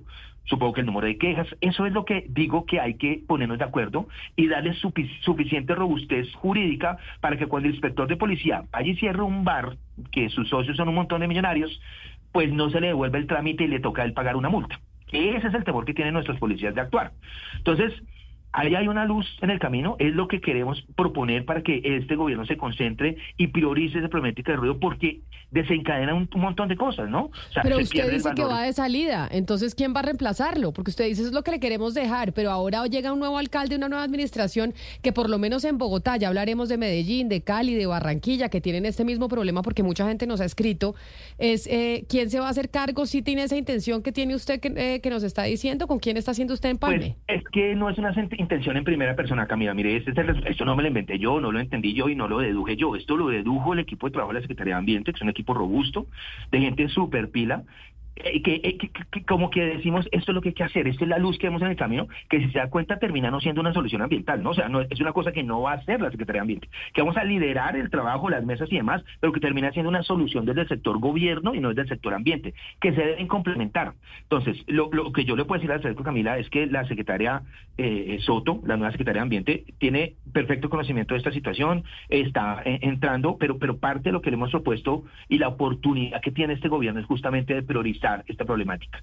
Históricamente está priorizada. En mi subdirección yo manejo, Camila, la contaminación de, por ruido, la contaminación del aire y, y el- los temas de publicidad. Y, y- y ustedes saben de los tres temas cuáles son los que más prensa moja. Pues la contaminación del aire. Ahorita tenemos alerta por contaminación del aire y demás. Pero creo que es No, el pero yo le de- garantizo que la contaminación del ruido, aquí estamos nosotros en esa cruzada por decir, tenemos y que ganarle la batalla al ruido ejemplo, que los, tenemos en lo- Bogotá. los carros con bocina ofreciendo panela y queso. Sé que Eso la gente está se está ganando la vida, pero también es, es, es- es atentar contra el ruido de los demás. No, de está- no, no, no, y es que está prohibido. Es- el, el uso de altavoces en el espacio público está pro- Todos esos restaurantes que anuncian su comida, todas esas tiendas que ponen música para llamar a sus clientes, todas esas ventas de aguacate, todo eso incumple la ley, la norma del código de policía. Eso está prohibido por código de policía. La policía y los inspectores de policía y las alcaldías locales pueden recoger todas esas fuentes. Pero ¿cuál cree que será el impacto social si nos dedicamos a levantar a todas esas personas que tratan de ganarse su, su, su, pan en la calle? Es un conflicto complejo. Hay que tener una estrategia clara que, que sea integral. No solamente se trata de ir y, acabar con el ruido de las personas, de- que, que entiendo que hay que hacerlo, sino que hay que llegar con algo complementario, porque pues todos los que venden aguacate, entonces van a, van a dejar de tener que anunciar su aguacate con el altavoz. Eso puede ser razonable para nosotros. Pero ustedes conocen nuestras bases. Hay que tratar de tener unas soluciones más integrales. Pues subdirector eh, de calidad auditiva de la Secretaría de Ambiente de Bogotá, don Hugo Sáenz, mil gracias por atendernos. Vamos a hablar eh, cuando ya hagan el empalme con la nueva secretaria de Hábitat, de Ambiente, perdóneme, a ver eh, si de verdad sumamos y nos ponemos a decirle a la alcaldía de Bogotá y a otras alcaldías alrededor del país que tenemos que hacer una cruzada en contra del ruido que la contaminación auditiva puede terminar enloqueciendo a muchas personas en el país. Mil gracias por estar con nosotros aquí en Mañanas Blue. Con mucho gusto, Camila, y aquí el equipo sigue, eh, digamos que disponible para poder acompañar todas esas iniciativas, sin duda. Claro que sí, Ana Cristina. Mire, me está escribiendo en el 301-764-4108 un oyente que se llama Germán y dice algo que es cierto. Lo que pasa es que eso sí no es competencia del eh, subdirector Sáenz con quien estábamos hablando. Y es que no es solo el tema del ruido ambiental o industrial. También es como estamos haciendo las construcciones usando materiales más baratos y hacen apartamentos con paredes menos aisladas que antes. Que él tuvo una vecina que se despertaba a las 4 de la mañana a lavar platos y que el ruido era insoportable porque se filtraba todo por las paredes, porque ahora ya las construcciones no son tan sólidas como en el pasado y usted básicamente sabe cuando la vecina se levanta a hacer pipí a las 5 de la mañana porque oye el agua, oye cómo entra al baño, oye cuando baja la cisterna, porque no hay un, un- una suficiente, eh, un suficiente aislamiento entre un apartamento y otro. Tiene razón el oyente porque ya hay losas de los edificios, Camila, que son del grosor de una tarjeta de crédito. Pues eso, mejor dicho, se siente uno eh, cualquier, cualquier caída de hoja en el piso de encima. Pero mire, Camila, desde que lo que des- desatamos acá es increíble. Desde que empezamos a sacar estas denuncias, solamente el día de ayer recibí más de ocho denuncias de Barranquilla, de Itagüí, de Medellín, aquí varias, sobre todo alrededor de la, de la 70, que es eh, un lugar supremamente ruidoso. Y aquí eh, hay, hay puntos muy importantes, Camila, que requieren para esta ley de ruido, que, que ojalá todo esto lo estén teniendo en cuenta, que es una ley muy completa, pero tiene algunos vacíos y hay que hacer una discusión seria. Y es primero la violencia que genera, no solamente la violencia eh, de gritos, sino la violencia física, que lo que hemos hablado es, cuando no es violencia física, es que le echan abogados a la gente, como, como ha tocado en varios casos de los que hemos visto, que les e- echan unos abogados para amedrentar a las personas por defender su derecho a la tranquilidad. Y lo segundo es lo que esto produce en el precio de la propiedad raíz. Es decir, como una casa, cuando empiezan a, a salir restaurantes y restaurantes, cuando hay unos cambios abruptos en el POT o cuando empiezan a haber este tipo de, de personas ruidosas, el, o sea, se cae el precio de la propiedad raíz, es decir, completamente pueden dañar una propiedad solamente por tener pe- personas ruidosas al lado. Otro oyente que nos escribe a nuestra línea de WhatsApp que se llama Humberto nos dice lo siguiente, que es lo que hemos sentido o lo que he sentido yo cuando oigo al alcalde local, cuando oigo también al subsecretario y dice que esto que estamos oyendo es una muestra de lo que somos. La legalidad es un entramado indescifrable que termina sacrificando el interés general. Pueden más los restaurantes refugiados en la trama leguleya que el ciudadano inerme. Y es verdad, es una normatividad y una cosa que no se puede, que ta debido proceso, que la otra, que ta, ta, ta, que los restaurantes, los bares, los gimnasios, porque me están ya mandando acá imágenes de un gimnasio que también despierta a las 5 de la mañana a unos vecinos, Con pueden de- más A mí me pasó eso. con clases de rumba. Yo, yo iba a tomar un apartamento eh, que me gustaba hace unos meses y no lo tomé porque eh, las clases de Zumba arrancaban a las 5 de la mañana al lado del apartamento. Y además es que tenemos un problema cultural, si es cierto, vaya y haga ruido en Suiza a las 5 de la mañana o a las 10 de la noche a ver si no se le arma un lío, no se le arma un lío gigante y que no tiene que llegar la autoridad, es simplemente la vecindad y la ciudadanía diciéndole, oiga, hay una sanción social, usted no puede venir a eh, molestar la tranquilidad de todos los vecinos. Y, y, por ejemplo me llamó la atención Camila lo que dijo el subsecretario que el tema del ruido en los carros y motos no se ha reglamentado, que ya existe como la orden de reglamentarlo, no existe y por eso usted ve que se pueden comprar motos que, hace, que hacen el ruido eh, que se oye a tres cuadras. Yo sí creo, por ejemplo, que debería estar prohibido eh, eh, que se venda eh, comercialmente de manera formal una moto con mucho ruido. Debería ser prohibido, no sé. Pero es lo que nos dijo el subsecretario, Sí, el, no el subdirector, que no, que sí está reglamentado, pero que solo tiene que controlar transporte. ¿Usted ha visto el ruidajo que hacen las motos? Sí. Es una cosa horrorosa. 11 de la mañana, 28 minutos. Pero a propósito de motos y de ventas de cosas y de crecimiento de la economía, pues había mucho eh, miedo y temor sobre lo que puede pasar con la economía colombiana en el 2024, el decrecimiento, la recesión, etcétera, etcétera. Marcela Peña, pero tenemos noticias positivas en términos económicos a esta hora del crecimiento de Colombia en los últimos tres meses. Pues así es, Camila, 11 de la mañana, 29 minutos. Llevábamos dos meses seguidos en Colombia con caídas en el crecimiento económico, pero noviembre dio la sorpresa con una aceleración y la economía se expandió 2.25%, es lo que está revelando el DANE hasta ahora con su reporte del informe de seguimiento a la economía.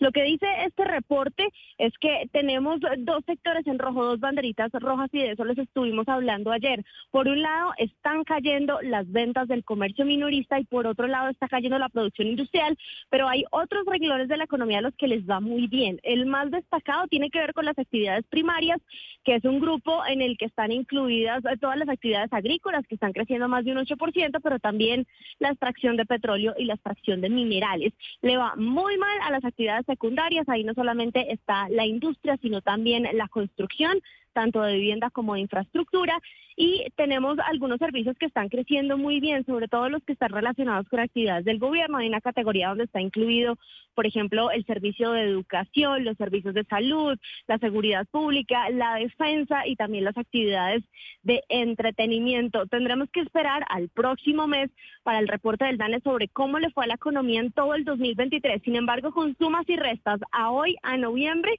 la economía se ha expandido un 1%. Entonces, Marcela, en resumen, lo que ha jalonado o lo que jalonó a la economía colombiana en los últimos tres meses fue específicamente qué actividades. Pues mire, Camila, estamos hablando de actividades que están relacionadas con algunos servicios. Le está yendo bien a lo que tiene que ver con inmobiliarias. Algunos servicios financieros tienen cifras positivas y le está yendo bien actividades relacionadas, como le mencionaba, con cosas que hace el gobierno desde el presupuesto, porque eso se disparó y se aceleró en noviembre. En octubre esas actividades agrupaditas habían crecido 0.2% y ya para noviembre estamos hablando de un crecimiento que llega casi al 7%. Ahí pues yo no me sorprendería si sale el gobierno a decir que es que aceleró la ejecución de su presupuesto, pero también está incluida alguna actividad privada como por ejemplo los conciertos que en los últimos meses tuvimos muchísimo cerrando el 2023. Gracias, Marcela, con las noticias económicas que nos da el DANE a esta hora, que son más positivas que negativas. Y finalmente sí hubo entonces un crecimiento de la economía colombiana en el último trimestre del 2023, 11 de la mañana, 31 minutos. Ana Cristina, estoy viendo el, el editorial del periódico El Espectador y tiene que ver con un político del Partido Liberal, ex senador de la República, pero antioqueño. Le estoy hablando de Julián Bedoya y hablan de cómo se complica el caso contra el ex senador eh, Bedoya por cuenta, entre otras cosas, de la sanción de la Procuraduría contra el eh, ex senador y todo el abuso de poder que ha habido alrededor del caso del señor Bedoya. Acordémonos que el señor Bedoya, Camila, pues eh, tristemente célebre por el título eh, que sacó, pues a la brava, la sacó, eh, la- sacó un título de abogado a la brava de la Universidad de Medellín.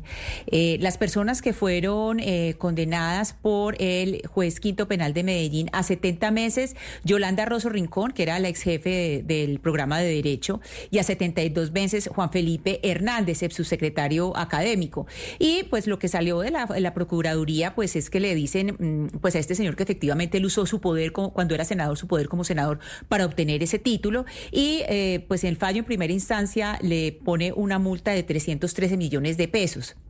Esto, Camila, eh, pues nos le, da a uno eh, más o menos cuenta de quién es el señor. Recordemos que es el señor, el señor de las famosas tablets que invitó a Andrés en eh, a Andrés Carneres en Medellín y que repartió tablets entre periodistas. Bueno, una, cosa impresionante. Quería ser gobernador de Antioquia, como no recibió parti- no, no recibió aval del Partido Liberal, después se fue por el partido Partido Demócrata Colombiano, que es un partido afro. Hágame el favor. Entonces la gente cree que en este momento ya más o menos con esta sanción, digamos con esta eh, sanción de inhabilidad al senador Julián Bedoya Pulgarín, él va a quedar fuera de acción.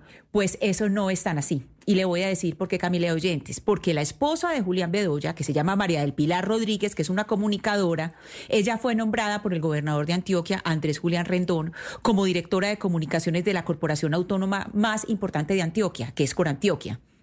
Y entonces uno diría, entonces ya no tiene derecho a tener empleo. Sí, ella tiene derecho a, a tener empleo, pero es que le voy a contar.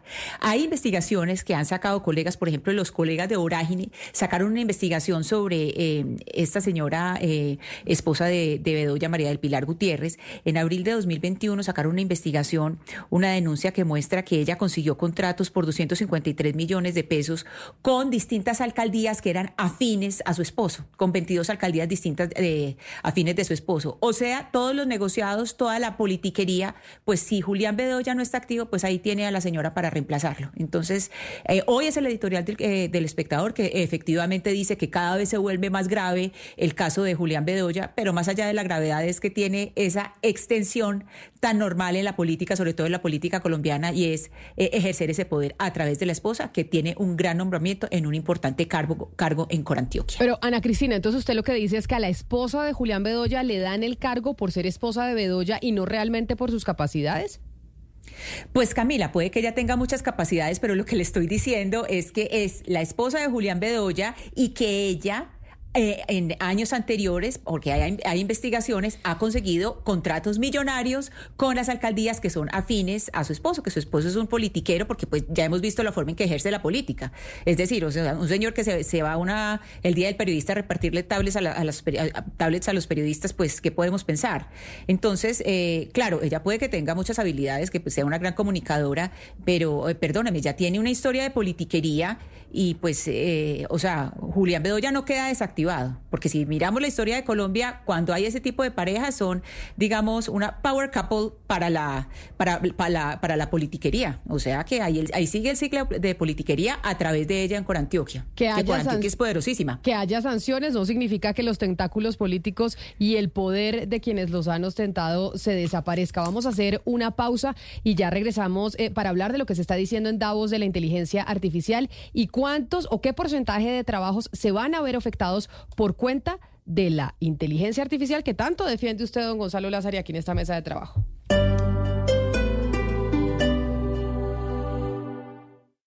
Esta es Blue Radio. Sintonice Blue Radio en 89.9 FM y grábelo desde ya en su memoria y en la memoria de su radio. Blue Radio, la alternativa.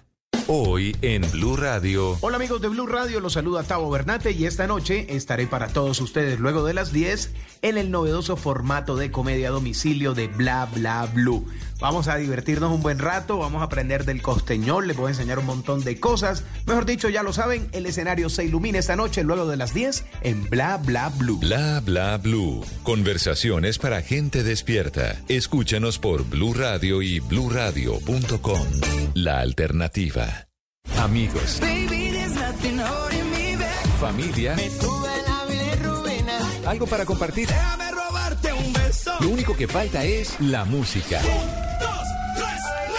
Los viernes y sábados en la noche, Blue Radio pone el ritmo para disfrutar del fin de semana con la mejor música. Blue Música, fin de semana. Viernes y sábado por Blue Radio y bluradio.com. La alternativa.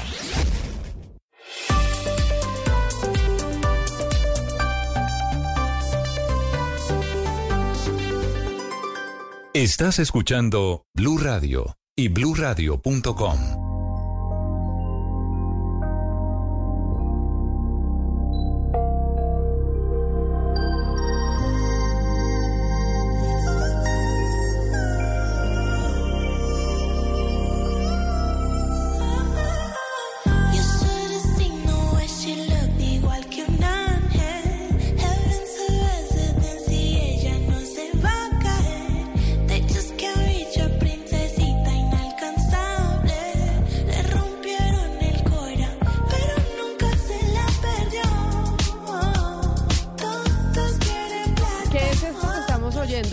Lázaro, a las 11 de la mañana, 38 minutos, aquí en Colombia? Se llama Caliuchis. Ya la reconoce, ya sabe quién es, ya le he No. explicado. Usted me ha dicho, sé que veces. es importantísima, todo. Yo todavía no la reconozco. Me la encuentro en la calle y no sé quién es. Bueno, puede ir a ver el video de esta canción que se publicó el día de ayer, ya se puede observar en la plataforma de YouTube.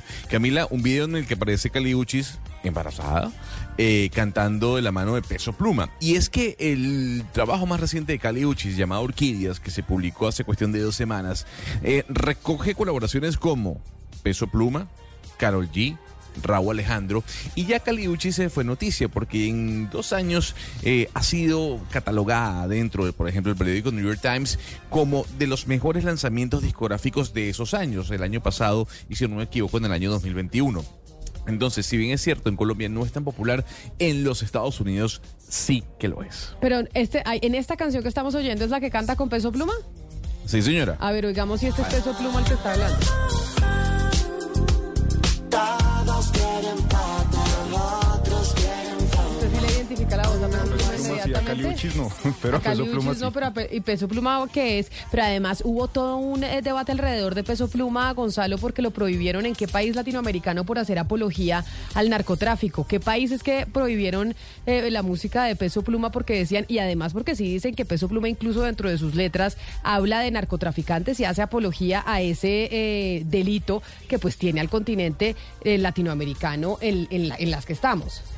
Lo que yo sé, a, nivel de prohibición, yo no he escuchado que ningún país haya prohibido su música. Lo que sí es cierto es que hay un debate en Chile que se viene dando desde hace algunas semanas, en donde medios de comunicación, la televisión pública en este caso, ha levantado la voz y, y básicamente ha pedido la cancelación de la participación de Peso Pluma en el Festival Viña del Mar. Eso, eso, Por lo exactamente. que representa, exactamente, por lo que representa Peso Pluma como artista frente a los narcocorridos.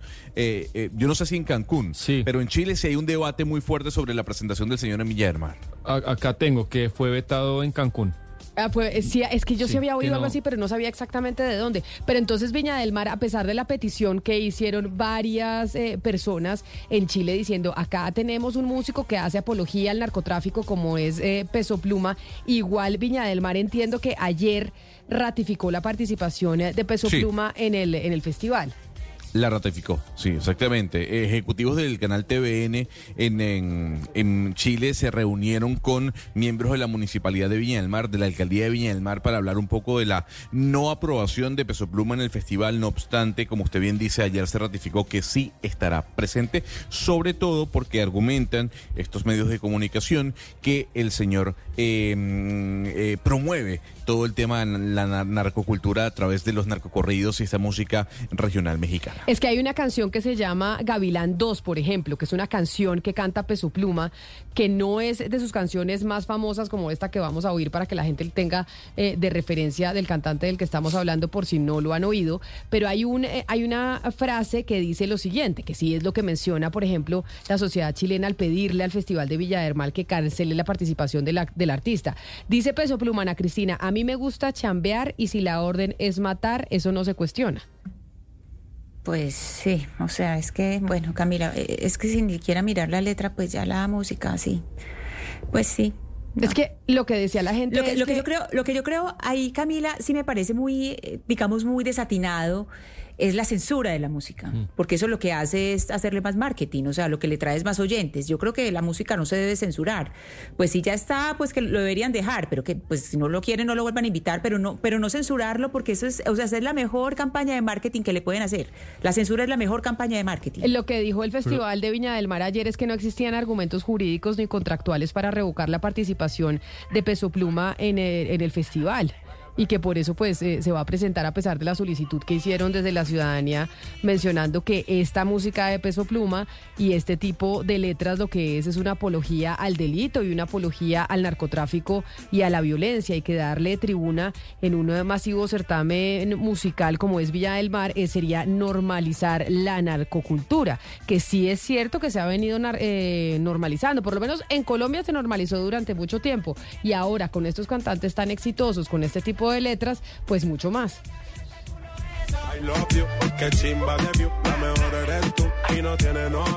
Y la que te soltera, que se suelte completa, que esta noche no hay video Yo esto no lo había oído jamás. Esto es Peso Pluma y Ryan Castro. ¿Usted había oído esta canción de Peso Pluma? Yo- Claro, Camila. No, es que nunca. Pero él tiene una canción muy famosa que es. No Ella es- baila sola. Por eso, porque Sí. no ponemos esa. Esa no es la más famosa, Gonzalo, de Peso Pluma. Ella baila sola. Sí, señora. Sí, ver, Mil eh, millones de reproducciones. ¿Mil millones? Sí, señora. Y tiene 56 millones de oyentes mensuales en Spotify. Fue el quinto artista más escuchado en el mundo el año pasado. Y este señorito tiene 24 años. ¿Qué le parece esa morra? La que anda bailando sola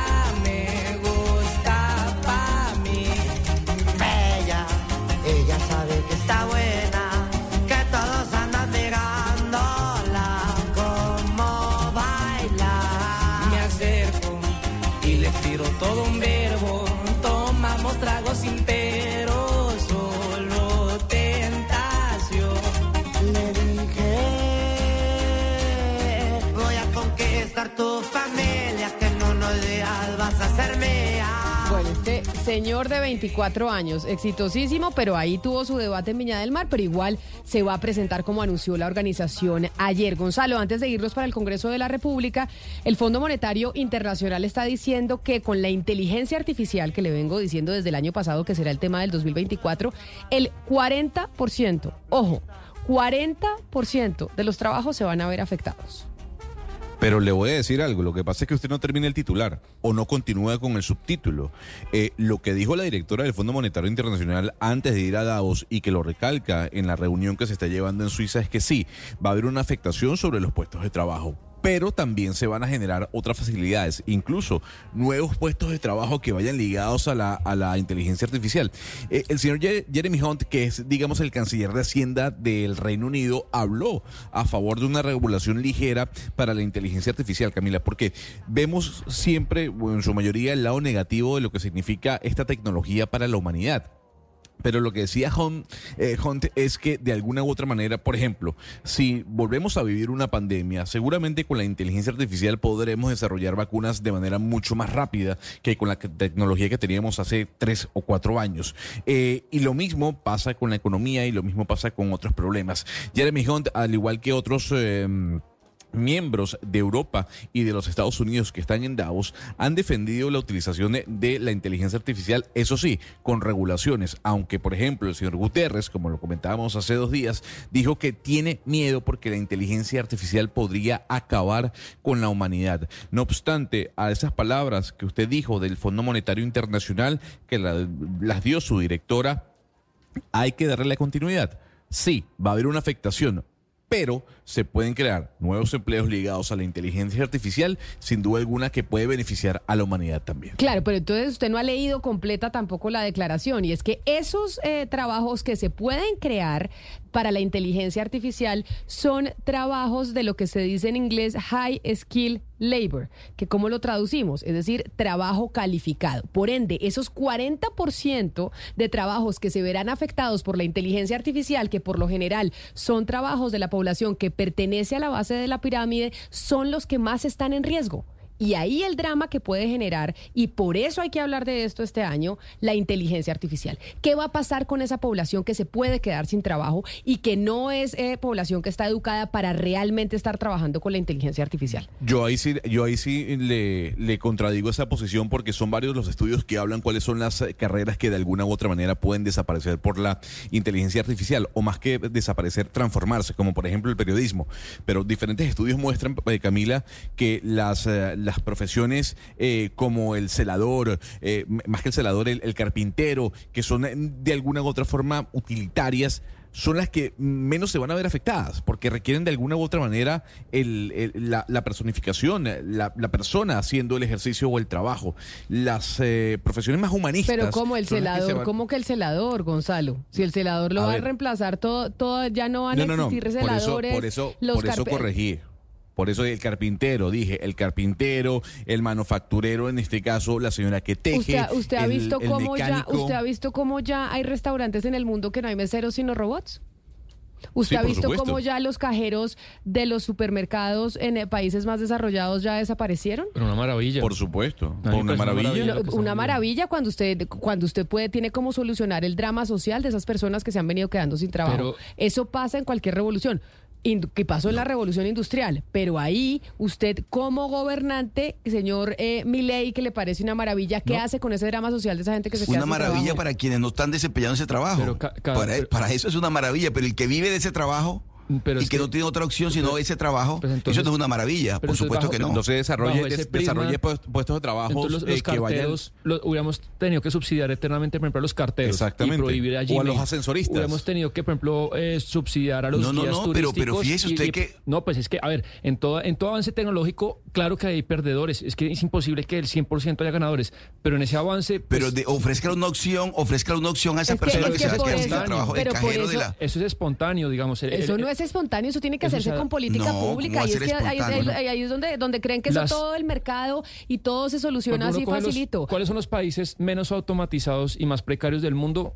Países donde son más pobres y hay más desempleo. Uno coge los países que hay más robots hoy en día, como es Japón, como es Corea del Sur, como es Taiwán, son países que no tienen tasas de empleo desempleo altas. Si fuera cierto que la automatización genera alto desempleo, ¿Y pues, cuál es el nivel de educación? Es que es que es Bueno, lo que claro, tiene pero- claro, pero pero es que ese es el drama que va a venir porque la porque el desarrollo que usted menciona como el de los carteros, como el DJ Mail no se ha dado tan rápido como se genera el desarrollo de la inteligencia artificial. Es que usted no ha dimensionado lo- la rapidez que va a tener y el desarrollo que va a tener la inteligencia artificial, que es por eso el debate que se tiene que poner los los estados a ver ¿Qué van a hacer? Nadie dice que no se desarrolle, pero ¿cómo se va a manejar la población que se va a ver afectada? Ese 40% de trabajos que se van a, ver afectados por cuenta de este Pero no es, que, tecnológico. no es que el 40% va a desaparecer, sino algunos se van a ver afectados de una manera, otros se pueden transformar. Veremos, yo, es una revolución muy complicada de ver. A mí también me asusta, Camila, pero, pero yo, yo no creo que eh, la automatización de lo que hemos visto al revés trae productividad, trae. Sebastián. Sebastián, pero hay algo muy extraño y pues no sé si todos lo notan, pero, pero en Colombia todo lo que es automático, ustedes eh, no sé si han visto, por ejemplo, en los parqueaderos. Entonces ponen la máquina del parqueadero para que entregue la, uno pone, pues se para para que le tome la foto a la, al carro, pero también ponen una persona al lado. Es decir, o para que le explique a uno o algo. O la maquinita que da los tiqueticos. Ponen la maquinita y ponen la persona. O ponen la máquina en, eh, qué sé yo, en la EPS para entregar, en la IPS, pues para, para que le entreguen a uno los turnos y ponen una persona. Las gasolineras. Entonces, ¿Cómo? Exacto.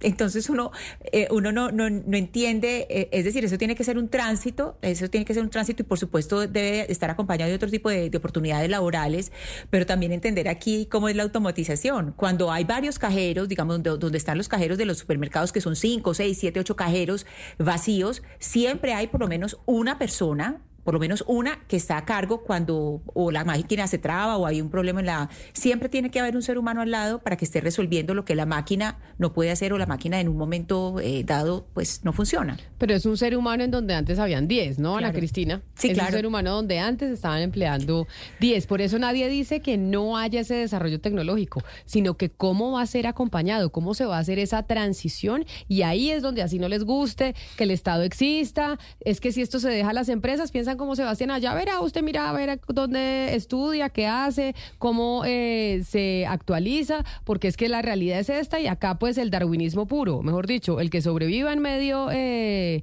de, de- de esta guerra. Así es como piensan los... No, empezamos no. hablando del discurso de mi ley, No, diciendo los... no, el, yo no- eh, yo no, corpora- yo no quiero que la gente se muera de menos, ¿verdad? Gente que yo creo que eh, de, de manera espontánea se generan más oportunidades a que un señor desde una oficina diga, usted va a hacer esto y usted va a hacer lo otro. Son visiones diferentes. Sí, es, es, eh, lo que piensan los libertarios que tienen ahí como ídolo al presidente de Argentina. Pero no, vámonos al Congreso del, eh, de Colombia porque estamos eh, pendientes de que no se ha elegido Contralor. Óigame, hace nueve meses eh, el Consejo de Estado falló anulando la elección del Contralor que se eligió en el Congreso de la República y el Congreso tiene que hacer un concurso nuevo y nada que se ha hecho. Una de las congresistas que ha hecho las denuncias, que ha estado haciéndole seguimiento al, te- al tema, es la representante de la Cámara, Jennifer Pedraza, y quiero saludarle y preguntarle, representante Pedraza, ¿qué es lo que pasa con el concurso? Porque nada que lo convocan. Llamamos al presidente del Senado, al doctor Name, a preguntarle sobre el tema, pero ha sido imposible poder hablar con él. Hola Camila, buenos días, buenas tardes también eh, para las personas que nos están escuchando y para todo el panel. Bueno, lamentablemente para la gente que nos oye, pues la Contraloría no es un cargo cualquiera, sino que efectivamente es un ente de control encargado de que los recursos de nuestros impuestos no terminen desviados en otras, eh, en, bolsillos de los corruptos o en muchos otros escándalos de los que ha venido teniendo nuestro país. Así que quien esté en cabeza de la Contraloría, pues es un asunto público y por eso es que la elección de la Contraloría pues está tan reglada.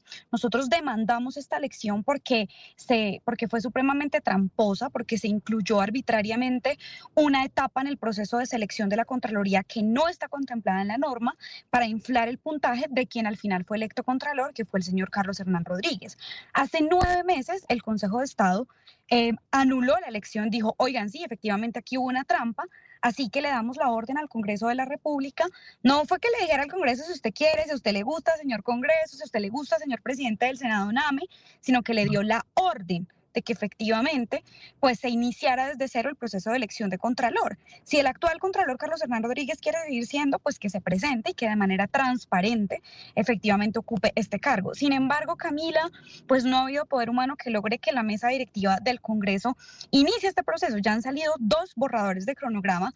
Nosotros hemos estado desde la Cámara de Representantes presionando que inicie este proceso de elección de Contralor, pero pues los más ¿Por qué poderosos... no? ¿Y por qué no, no inicias? Esa, es- esa es la duda que tengo que queríamos eh, resolver precisamente con el presidente del Senado, pero pues no ha sido posible una contestación por parte del doctor Name. ¿Por qué no ha sido posible que convoquen ese concurso nuevamente? Pues son varios factores. Primero, las bancadas de los partidos tradicionales, y en este caso el Partido Liberal y el Partido Conservador, han presentado hasta públicamente proposiciones para evitar que se inicie el cronograma para elegir Contralor y francamente llamando al Congreso a desacatar este fallo del Consejo de Estado. Ningún colombiano, ninguna colombiana tiene la posibilidad de pasarse por la faja un fallo de un juez y en este caso un fallo del Consejo de Estado como sí lo está haciendo el Congreso. Entonces, estos dos partidos se han movido de manera muy explícita, tanto en Senado y Cámara, para evitar que cada vez que surge un borrador de resolución de que inicie el cronograma para elegir el Contralor, pues efectivamente se haga. Eso por un lado.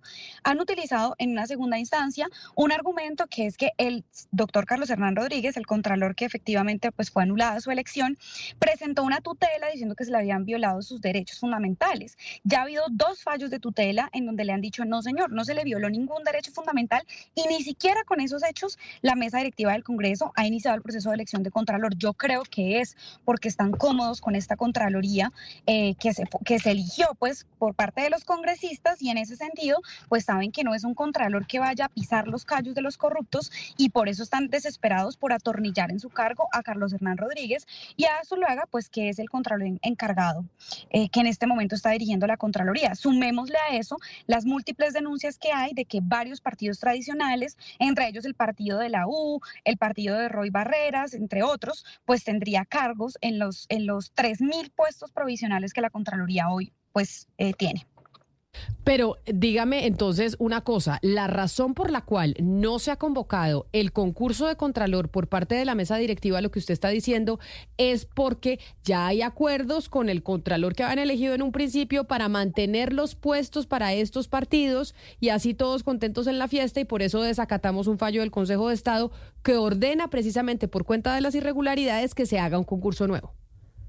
Pero además una Contraloría que no está persiguiendo en de- digamos, con toda la fuerza y con todos los dientes que se requiere que los que los alcaldes y gobernadores, que efectivamente son de esos mismos partidos, de los congresistas que están atornillando al Contralor, pues que no está con la lupa puesta detrás de que no se roben esa platica. Entonces, ellos están muy cómodos con la Contraloría de Carlos Hernán Rodríguez, tanto que se han pasado por la faja al fallo del Consejo de Estado durante nueve meses y que siempre han prometido y prometido que una tutela va a fallar a su favor, pero ya hay dos fallos en su contra y ni siquiera eso ha sido suficiente para que inicie el proceso de elección de Contralor.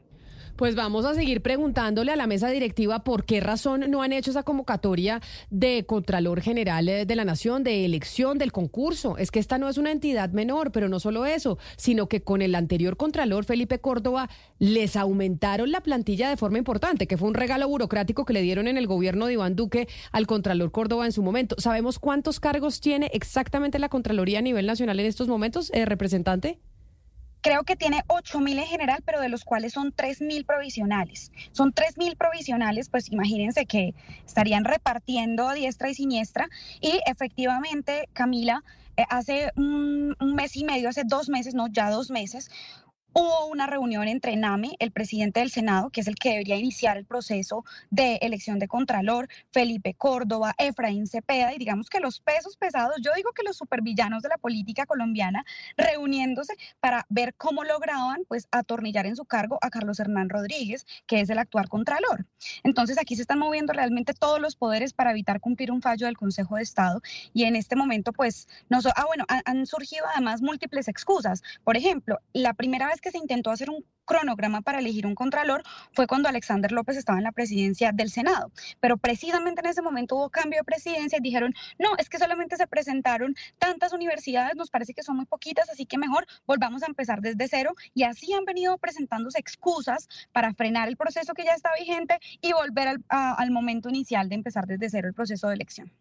Pues representante Jennifer Pedraza, vamos a seguir hablando con usted para lograr una respuesta por parte de la mesa directiva del Congreso de la República para que nos digan por qué razón no han iniciado ese concurso cuando hay una orden judicial. ¿Qué es lo que pasa? Es que se están atornillando ahí para tener los puestos para manejar ese bill- 1.4 billones de pesos de presupuesto que tiene ese ente de control. Seguimos en contacto con usted y le agradezco enormemente eh, haber hablado con nosotros. Feliz resto de día para usted. Muchas gracias a ustedes, Camila, por cubrir este, esta noticia. 1.4 billones de pesos, Ana Cristina, más la plata que le van a destinar a los 100 años que cumple la Contraloría este año. Claro, lo que pasa, Camila, es que desde el acto legislativo 04 de 2019, cada año la Contraloría ha incrementado eh, su presupuesto en cerca de 250 mil millones por año. Entonces, contando lo que va creciendo, pues ya para 2024 vamos en, un, en 1.4 billones de pesos. O sea, el presupuesto que maneja la, la Contraloría es brutal. Son las 12 del día. Nos vamos con las noticias para actualizarnos de lo que está pasando de la mano del servicio informativo de lo más importante que sucede hasta ahora en Colombia y en el mundo. ¿Tiene un producto natural para la tos? Naturalmente, digan no, no, no a la tos con miel tertos. Con totumo, sauco, eucalipto, miel y propóleo. En Colombia son las 12 del día en punto.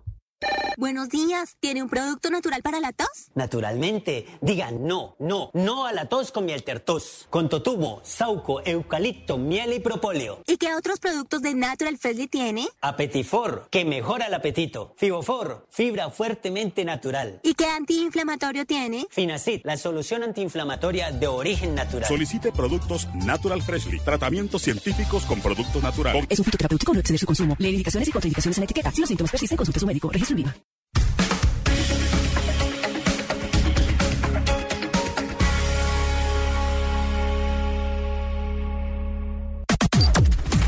Las noticias del mediodía en Mañanas Blue. Al mediodía empezamos a conectarnos con el servicio informativo de Blue Radio y sus periodistas. Habíamos hablado ya, Slobodan, con Marcela Peña sobre cómo la economía colombiana volvió a crecer tras dos meses de contracción.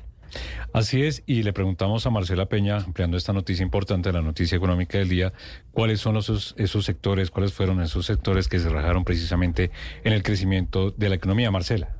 Pues es lo es que ya podemos empezar a hacer cuentas de quienes perdieron el 2023. La lista la encabezan los sectores de industria y construcción con una caída de 3,9% en su valor agregado. También cayeron durante casi todo el año 2023, solo nos falta el dato de diciembre, las ventas del comercio al por menor, de la reparación de vehículos, del transporte y de los restaurantes.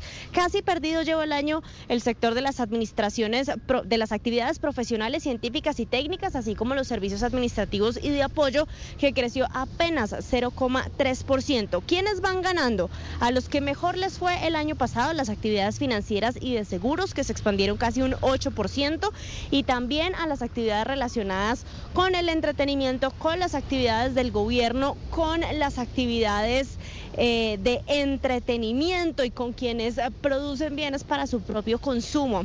Hay crecimientos tímidos, pero existen en agricultura, en explotación de minerales, entre otros, así como en servicios públicos.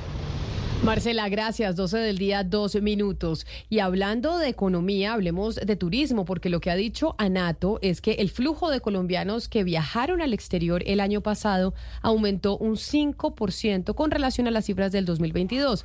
Los destinos que preferimos los colombianos que viajamos al exterior fueron Estados Unidos, México, España, Panamá y República Dominicana. Oscar Torres. Y es que al cierre del 2023, 5.174.032 colombianos viajaron al exterior, lo que significó un aumento del 5% con relación al registro de 2022, que alcanzó 4.930.739 colombianos. Y es que la Asociación Colombiana de Agencias de Viajes y Turismo, ANATO, informó que los principales destinos por motivos de turismo, viajes y negocios se destacaron Estados Unidos, México, España, Panamá y República Dominicana, conformando estos el 70 de la participación del total de las salidas de los colombianos. Incluso solamente en diciembre salieron 526.543 colombianos al exterior, lo cual es un 15% de crecimiento respecto al mismo mes del año anterior y explica un buen resultado de noviembre en los ingresos de las agencias de viajes con un incremento del 26% en el personal ocupado del 7.6% y el 11% en los salarios nominales. Sin embargo, es importante recordar que el tercer trimestre del año año pasado, el personal ocupado se encontró en un 32% por debajo de los niveles de prepandemia. 12 del día, cuatro minutos y hablemos ahora de noticias políticas porque ya el Senado de la República empieza a moverse en la discusión de la reforma a la salud. Hay que recordar que mientras varios congresistas insisten en que deben tener la, el concepto de viabilidad del Ministerio de Hacienda, el Ministerio, el concepto de viabilidad fiscal, pues desde la Comisión Séptima ya están citando audiencias públicas para preparar la ponencia de esta importante reforma. Don Andrés Carmona. Así es, Slobodan, serán 14 audiencias que comenzarán el próximo 22 de enero en la ciudad de Bucaramanga. Estas audiencias están lideradas por la presidenta de la Comisión Séptima, la senadora del el Pacto Histórico del Movimiento Maíz, Marta Peralta. Escuchemos lo que dice la senadora y presidenta de la comisión.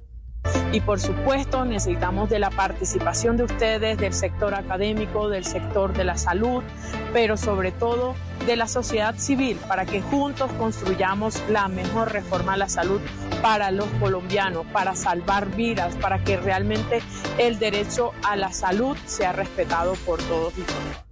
Las siguientes audiencias serán el 26 de enero en Santa Marta, 27 de enero en Riohacha, 8 de febrero en Cúcuta, el 14 de febrero en Cali y el 15 de febrero en Medellín y seguirán dándose más eh, ciudades preparando lo que será esta discusión de la reforma a la salud, que como hemos dicho, varios congresistas ya dicen, si no está el concepto de viabilidad fiscal, no lo votamos. En febrero. Empezamos entonces 16 estas de febrero en esta en esta Usted ahí vuelve a su oficina allá en el Congreso de la Vuelvo a mi República, oficina, ¿no, vuelvo Andrés? más temprano, porque recuerde que es por primera vez que los congresistas van a volver en el mes de febrero y no en el mes de marzo. Por eso, entonces hasta usted ya, Ya tiene su estamos foto, teniendo sus lista. lápices, todo listo para su Tenemos lista nuestro puestico en la, en la- en la sala de prensa del Congreso de El la camping República. en el Congreso cuando Nuestra curul. tarde. Nuestra Es- curul. exactamente.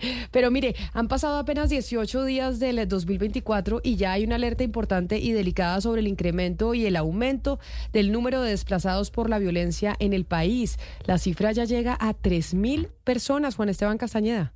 Más de 3.000 personas han sido desplazadas en las primeras semanas de enero debido al escalamiento del conflicto en el Pacífico colombiano y otras 10.000 se encuentran confinadas, según alertó este jueves el Consejo Noruego de Refugiados que pidió más apoyo a las víctimas. En dos municipios del departamento de Nariño, La Herrera y Samaniego, los enfrentamientos entre grupos han obligado a huir a más de 3.000 personas en los primeros 10 días de enero, según datos de autoridades locales y de la Oficina de la ONU para los Asuntos Humanitarios agrupados por la ONG Noruega. Además, también ha habido desplazamientos masivos en el vecino departamento de Valle del Cauca y en el Chocó. Más de 9.000 personas están confinadas desde noviembre, también por los enfrentamientos entre grupos y amenazas a comunidades.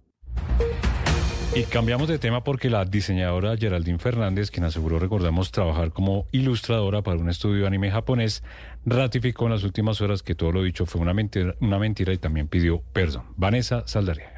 Geraldine Fernández, la diseñadora barranquillera que ganó su espacio entre titulares de prensa al asegurar que había realizado la ilustración de más de 25 mil fotogramas para la película El Niño y la Garza, admitió a través de un comunicado de prensa que todo era falso, que nunca existió su participación en esta película y que todo fue resultado de un mal ejercicio que ahora reconoce y del cual está arrepentida. Sin embargo, considera que comparte culpa con la prensa, pues no hubo un ejercicio de verificación frente a sus afirmaciones. De acuerdo con la joven, ante las afectaciones en las que se vio envuelto su buen nombre por lo ocurrido, evaluará tomar acciones legales contra algunas empresas que habrían tomado provecho de lo sucedido para usar su imagen sin su consentimiento con fines comerciales. 12 del día, 7 minutos. Y por demanda de la Defensoría del Pueblo, el Tribunal Administrativo de Antioquia ordenó a los organismos de gestión del riesgo establecer un plan de acción para proteger a las comunidades rurales en el municipio de Caucasia por la erosión del río Cauca. Héctor David Santamaría. Una reciente decisión del Tribunal Administrativo de Antioquia decidió amparar los derechos colectivos de cerca de 3.000 pobladores de la vereda La Uribe y sus inmediaciones en el municipio de Caucasia, quienes por años han estado en grave peligro por la erosión e inundaciones generadas por el río Cauca. El defensor del pueblo, Carlos Camargo, visitó la zona y afirmó que desde la entidad han sido testigos del deterioro en el territorio. Hemos acompañado a la población a través de nuestro equipo en terreno, que ha sido testigo de la gravedad de la erosión, la cual no solo borró del mapa la vía que conduce a la vereda Puerto España, sino que avanza progresivamente hacia la llanura aluvial, donde reside un número importante de familias. Desde la Defensoría también invitaron a la Administración Municipal de Caucasia para que articuladamente den lo más pronto posible cumplimiento a la orden judicial. 12, 8 minutos y ocho municipios del Valle del Cauca se encuentran en alerta por riesgo de incendios forestales. En Cali, Estefany Toledo. Dagua, Viges, Jamundí, Cali y Yumbo son algunos de estos municipios del Valle del Cauca que hoy se encuentran en riesgo de incendios forestales. El aumento de las temperaturas y la falta de lluvias en los últimos días ha hecho que los organismos de gestión del riesgo redoblen los esfuerzos para evitar conflagraciones que afecten a los ecosistemas. Estas son las medidas que se han tomado para atender alguna emergencia. Francisco Tenorio es el secretario de gestión del riesgo del Valle del Cauca. Estamos haciendo constante monitoreo especialmente de las cuencas hídricas, cómo ha- se ha venido afectando, pues porque van descendiendo los niveles, con el ánimo de poder prever las situaciones que se puedan presentar. Al momento tenemos ocho municipios que emiten algún tipo de alerta. De manera simultánea hay otro riesgo que genera preocupación a las autoridades del departamento y es la posibilidad de deslizamientos de tierra que podrían desencadenar una tragedia en el Valle del Cauca como la que ocurrió en el departamento del Chocó. Los monitoreos continuarán para lograr atender y mitigar algún tipo de emergencia en el menor tiempo posible. 12 del día, 10 minutos. Y en el norte del Cauca, las autoridades lograron capturar en las últimas horas a un líder de una peligrosa banda delincuencial que operaba principalmente en el municipio de Puerto Tejada. La información la tiene John Jairo Estudillo. Así es, se trata de John Jenner Guevara Rivas, conocido con el alias de Checho y quien lideraba también la pandilla denominada Los Trece, que opera principalmente en el municipio de Puerto Tejada, en el norte del departamento del Cauca. Esta persona en los momentos de su captura realizada por la Policía Nacional intentaba huir por el tejado de su vivienda ubicada en el casco urbano de esta municipalidad. Las autoridades lo señalan por los delitos de homicidio, tráfico y porte ilegal de armas de fuego. Habla el coronel Wilson Silva, comandante del departamento de Policía Cauca. Obteniendo como resultado la captura mediante orden judicial de alias Checho, líder de la pandilla Los 13 de esta municipalidad, por los delitos de homicidio, tráfico y fabricación y porte de armas de fuego. Sujeto que durante procedimiento policial sigilosamente intentaba escapar por la parte alta del tejado de la vivienda en la que se encontraba. Durante el operativo policial también se incautaron cigarrillos de marihuana, tres equipos móviles celulares y seis cartuchos de escopeta, de los cuales cuatro se encontraban recalzados. Y vamos ahora al departamento de La Guajira, una noticia terrible. El cuerpo de una niña recién nacida fue hallada desmembrado en el municipio de Barrancas, como decimos, en La Guajira. Joner Alvarado. El hecho que ha causado gran consternación ocurrió en el municipio de Barrancas, donde la policía fue alertada de las extremidades que paseaba un grupo de perros por algunos sectores de este municipio. Se conoció que la alcaldía del municipio de Barrancas rechazó este hecho y pidió a las autoridades competentes investigar este caso hasta conocer la procedencia de la niña recién nacida que murió y la dejaron en una bolsa negra cerca a la institución Monte Albernia de Barrancas. Por ahora se conoció que un grupo de la SIGIN de la policía recoge algunos testimonios de las viviendas cercanas al macabro hallazgo para dar con los responsables.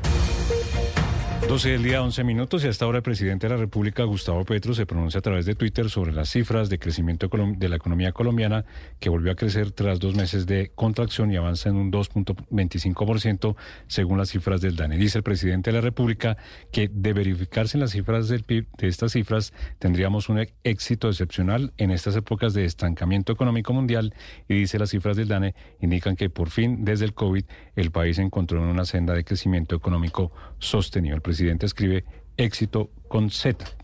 Camila, pues obviamente ya. Eso es del afán, seguramente del afán. Pero lo que pasa es que, pues sí deberían ayudarle a verificar, pues eh, la ortografía y demás. Porque eso se está trinando ahí rápido y entonces no, no controla los errores. Pues es la reacción del presidente a estas cifras divulgadas por el DANE. La noticia internacional. En el mundo, varios representantes de la Organización de las Naciones Unidas, entre ellos UNICEF, afirmaron que la situación en la franja de Gaza, donde continúan los ataques de Israel después de 105 días, es de necesidad extrema, catastrófica y al borde del colapso para la población eh, civil con casi 2 millones de desplazados, escasez de alimentos y niños enfermos. Y es que el Ministerio de Sanidad Gazatí, que es controlado por el grupo terrorista Hamas, ha elevado a 24.620 los muertos en la franja de Gaza desde su ofensiva el 7 de octubre. Solo en las últimas 24 horas han muerto 172 palestinos. Pero la espiral de violencia en todo Oriente Medio parece extenderse y en fronteras muy peligrosas, sobre todo al norte, mientras que Israel sigue intercambiando fuego con Hezbollah en el Líbano, Pakistán atacó durante la madrugada varios objetivos supuestamente vinculados a la insurgencia Balashi en territorio iraní, dos días después de que Teherán lanzara misiles y drones contra bases de una organización islamista en territorio pakistaní. Y más al sur, Estados Unidos lanzó una nueva oleada de ataques contra zonas en Yemen, controladas por los rebeldes hutíes que son afines a Irán. La noticia deportiva. La noticia deportiva llega desde el continente africano y es que se continúa disputando la segunda fecha de la fase de grupos de la Copa Africana de Naciones que se disputa en Costa de Marfil. A esta hora los locales Costa de Marfil empatan a cero contra Nigeria al minuto 15. Un triunfo de los locales los clasifican directamente a la próxima ronda anticipadamente. Más temprano por el mismo grupo Guinea Ecuatorial le ganó 4 a 2 a Guinea-Bissau y a las 3 de la tarde por el grupo B jugará en Egipto de Mohamed Salah contra Ghana. Del mismo modo hoy también hay acción en el grupo B de la Copa Asiática que se disputa en Qatar. En la mañana Australia le ganó 1-0 a Siria y se clasificó anticipadamente a la próxima ronda. Y Uzbekistán le ganó 3-0 a la India. A las 12.30 Palestina jugará contra los Emiratos Árabes Unidos. Las principales tendencias en redes sociales. El exfutbolista histórico Arnoldo Iguarán es motivo de conversación hasta ahora y eh, además de miles de mensajes de felicitación en redes sociales por estar cumpliendo precisamente hoy 18 de enero de 67 años. Recordado por haber sido ídolo en Millonarios, el Guajiro se quedó en los corazones del equipo embajador al convertirse en el primer jugador colombiano en hacer cinco goles en un mismo partido en 1991 ante el Cúcuta Deportivo. Con un aporte de 24 goles en la selección Colombia y 131 en Millonarios, Iguarán, quien es hoy preparador de delanteros en el cuadro capitalino, seguirá siendo recordado año tras año en el balompié nacional.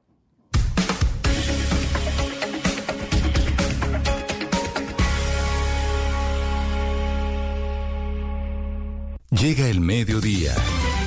Y en Mañanas Blue continúa el análisis y el debate. Dirige Camila Zuluaga.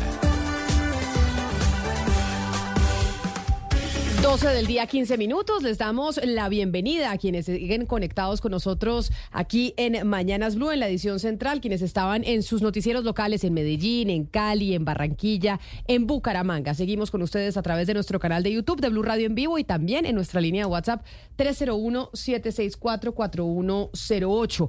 Una de las noticias importantes para la gastronomía colombiana es que la lechona salió elegida como el mejor plato de carne y mejor plato de cerdo, de cerdo en el mundo según Taste Atlas, Lucas. Yo Sí, no he señora. probado nunca la lechona, pero No le sí, puedo creer. no, nunca jamás. Pero sí considero que es una de las delicateces y además de los platos más difíciles de preparar la gastronomía colombiana. Sí, y además eso, Camila, rinde, ese es el plato estrella para llevar una fiesta, para llevar una reunión de trabajo, porque eso de, un, de una lechona salen como 100 o 150 platos, y de hecho solo destaca aquí Taste Atlas, queda elegido entonces como el mejor plato de cerdo, aquí ya había estado en el top 3 hace unos meses. En el quinto lugar le leo, están gringas, que es un plato de México como unos tacos con carne de cerdo, el pernil de Puerto Rico, las carnitas de Michoacán en México, el segundo es el Dongpo Pork de China y el primero la lechona tolimense. Dice aquí que el lugar más icónico para comerse una lechona es el restaurante Boquerón en Ibagué.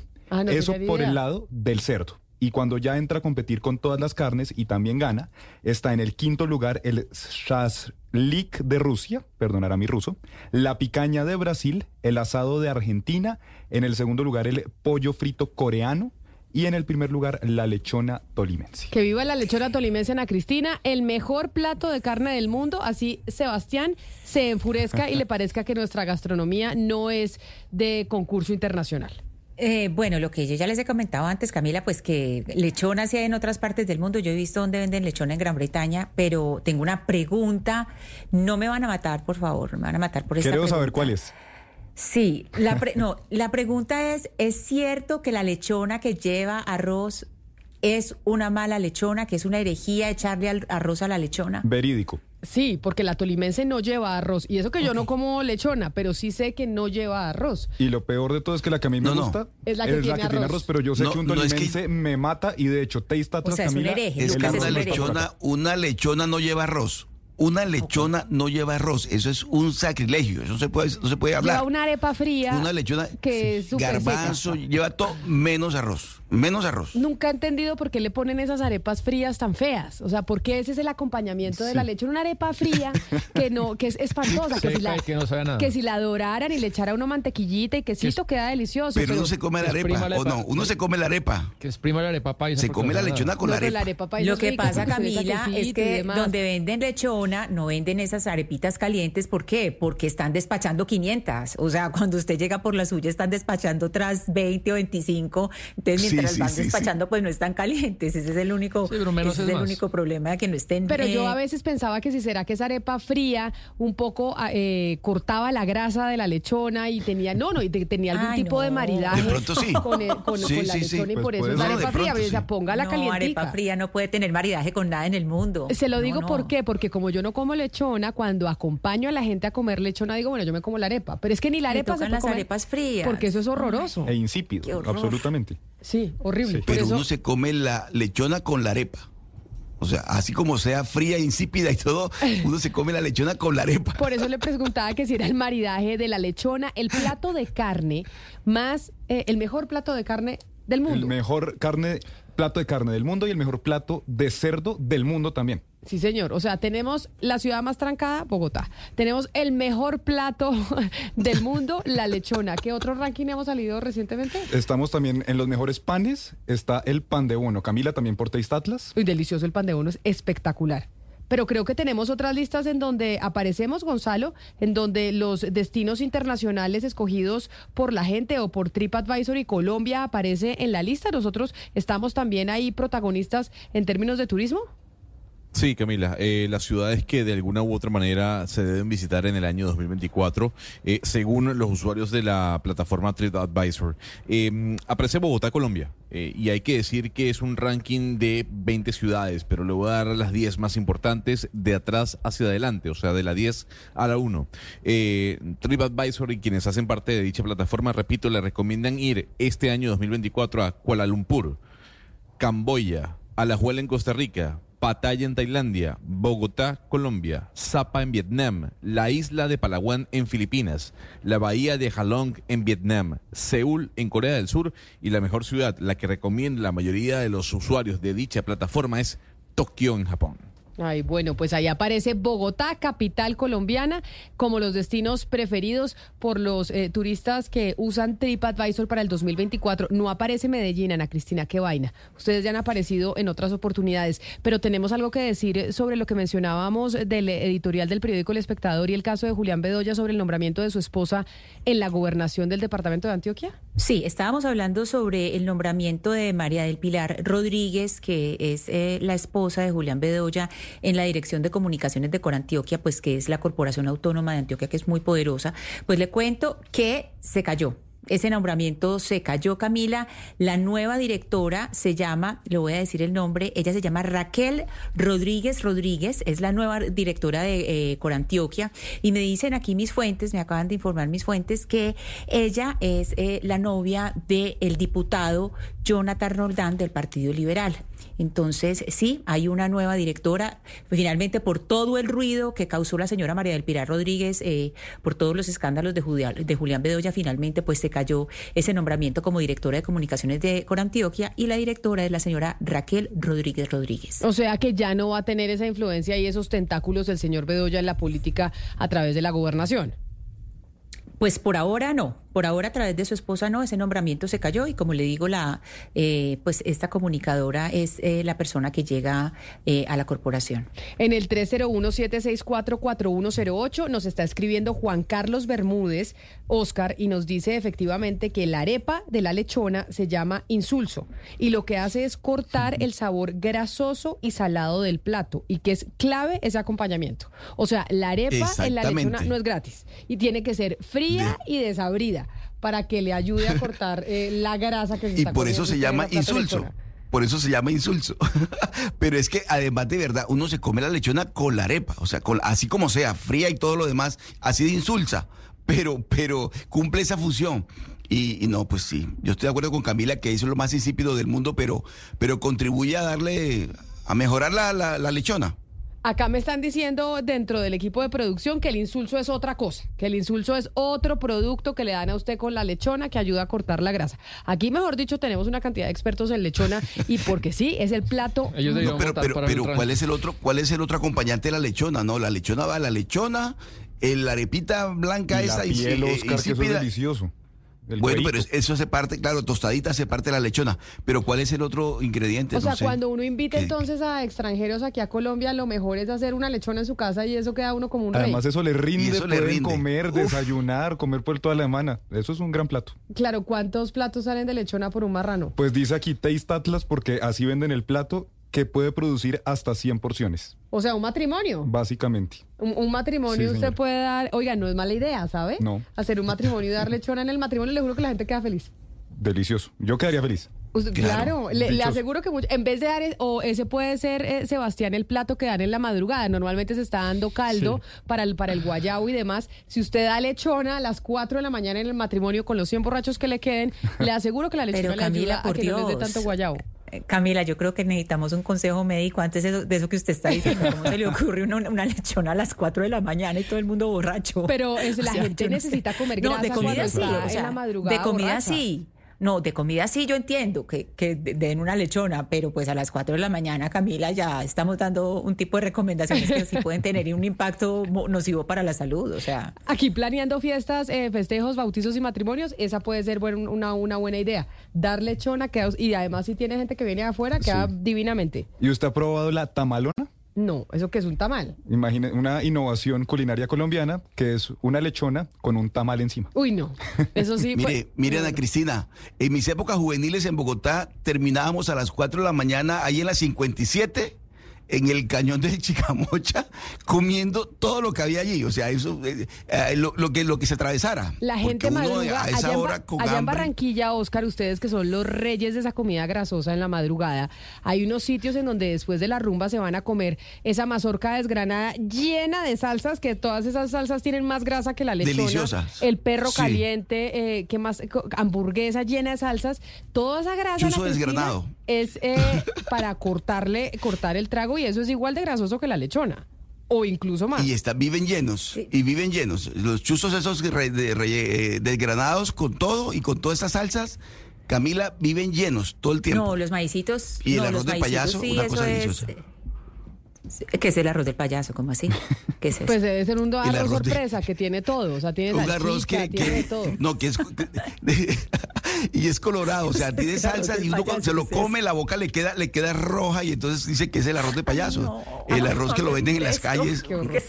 Esa mazorca desgranada que le parece deliciosa, Ana Cristina, eso es mazorca, papa frita, queso rallado, Mayonesa. mayonesa, salsa de tomate, mostaza, toda la grasa que usted se quiera meter, todo lo que nos dice la Organización Mundial de la Salud, que por favor. Y las no cositas que van sobrando del día. Camila, y las cositas que van sobrando del día, porque entonces van sobrando papitas y todo eso, y todo eso se va mezclando, porque a veces eh, este tipo de comidas también es una versión de la empanada, que usted sabe que muchas veces la empanada es con lo que va sobrando de otras cositas.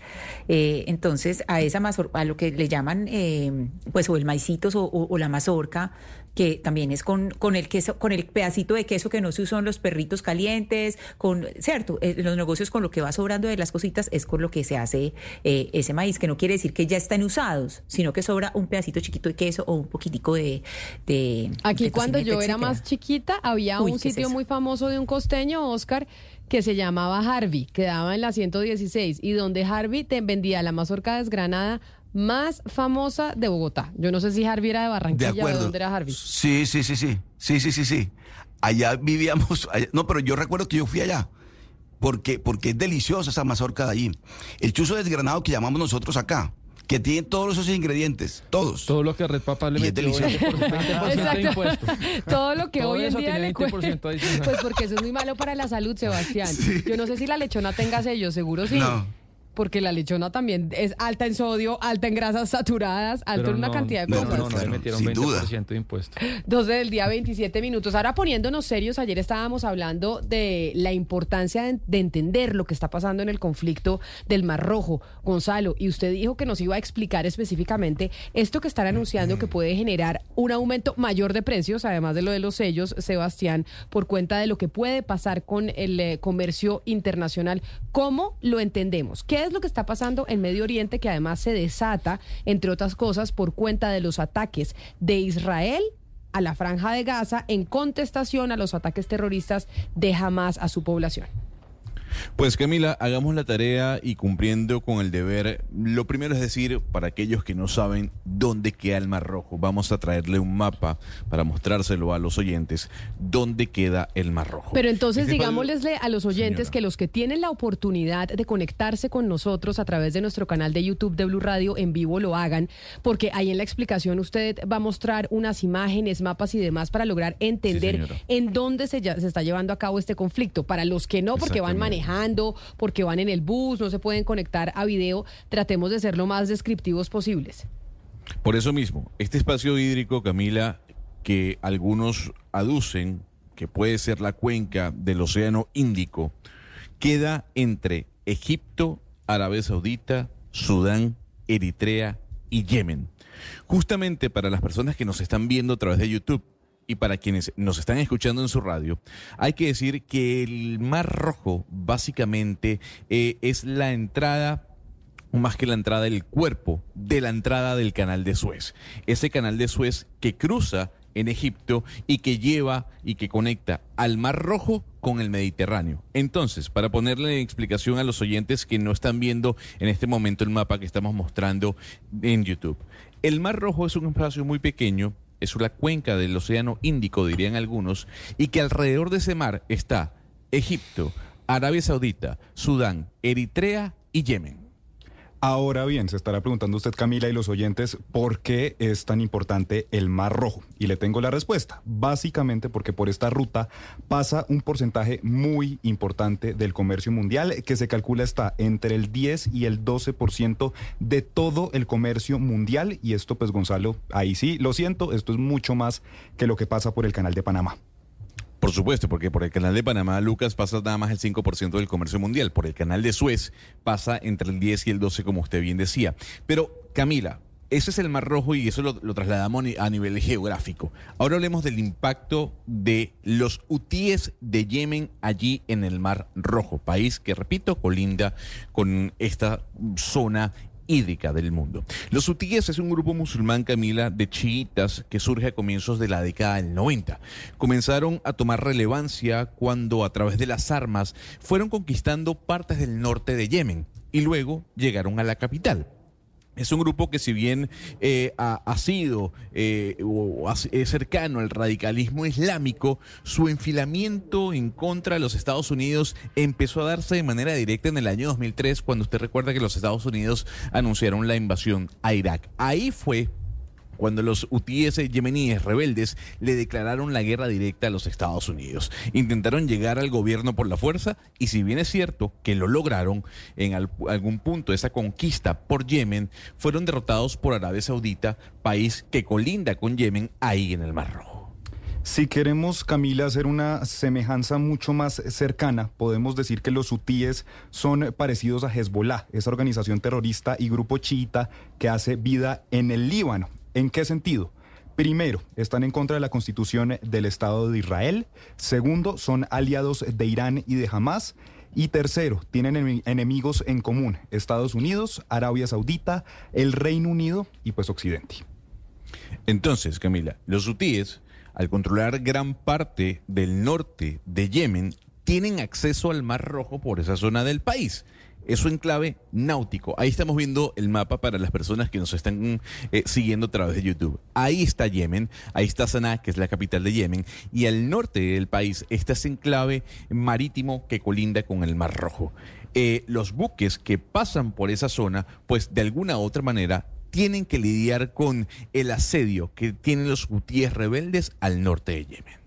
Pero, ¿qué es lo que está pasando en este momento en el Mar Rojo? Resulta que los hutíes, como represalia a los ataques de Israel en la franja de Gaza, que se dieron a su vez en respuesta a lo que pasó el 7 de octubre, dijeron que iban a apoyar a Hamas y que cualquier buque de Israel o aliado de Israel como por ejemplo Estados Unidos, que pasara por el Mar Rojo a la altura de Yemen, iba a ser motivo de ataque y de secuestro, cosa que han estado cumpliendo y esto muy al estilo de los piratas somalíes.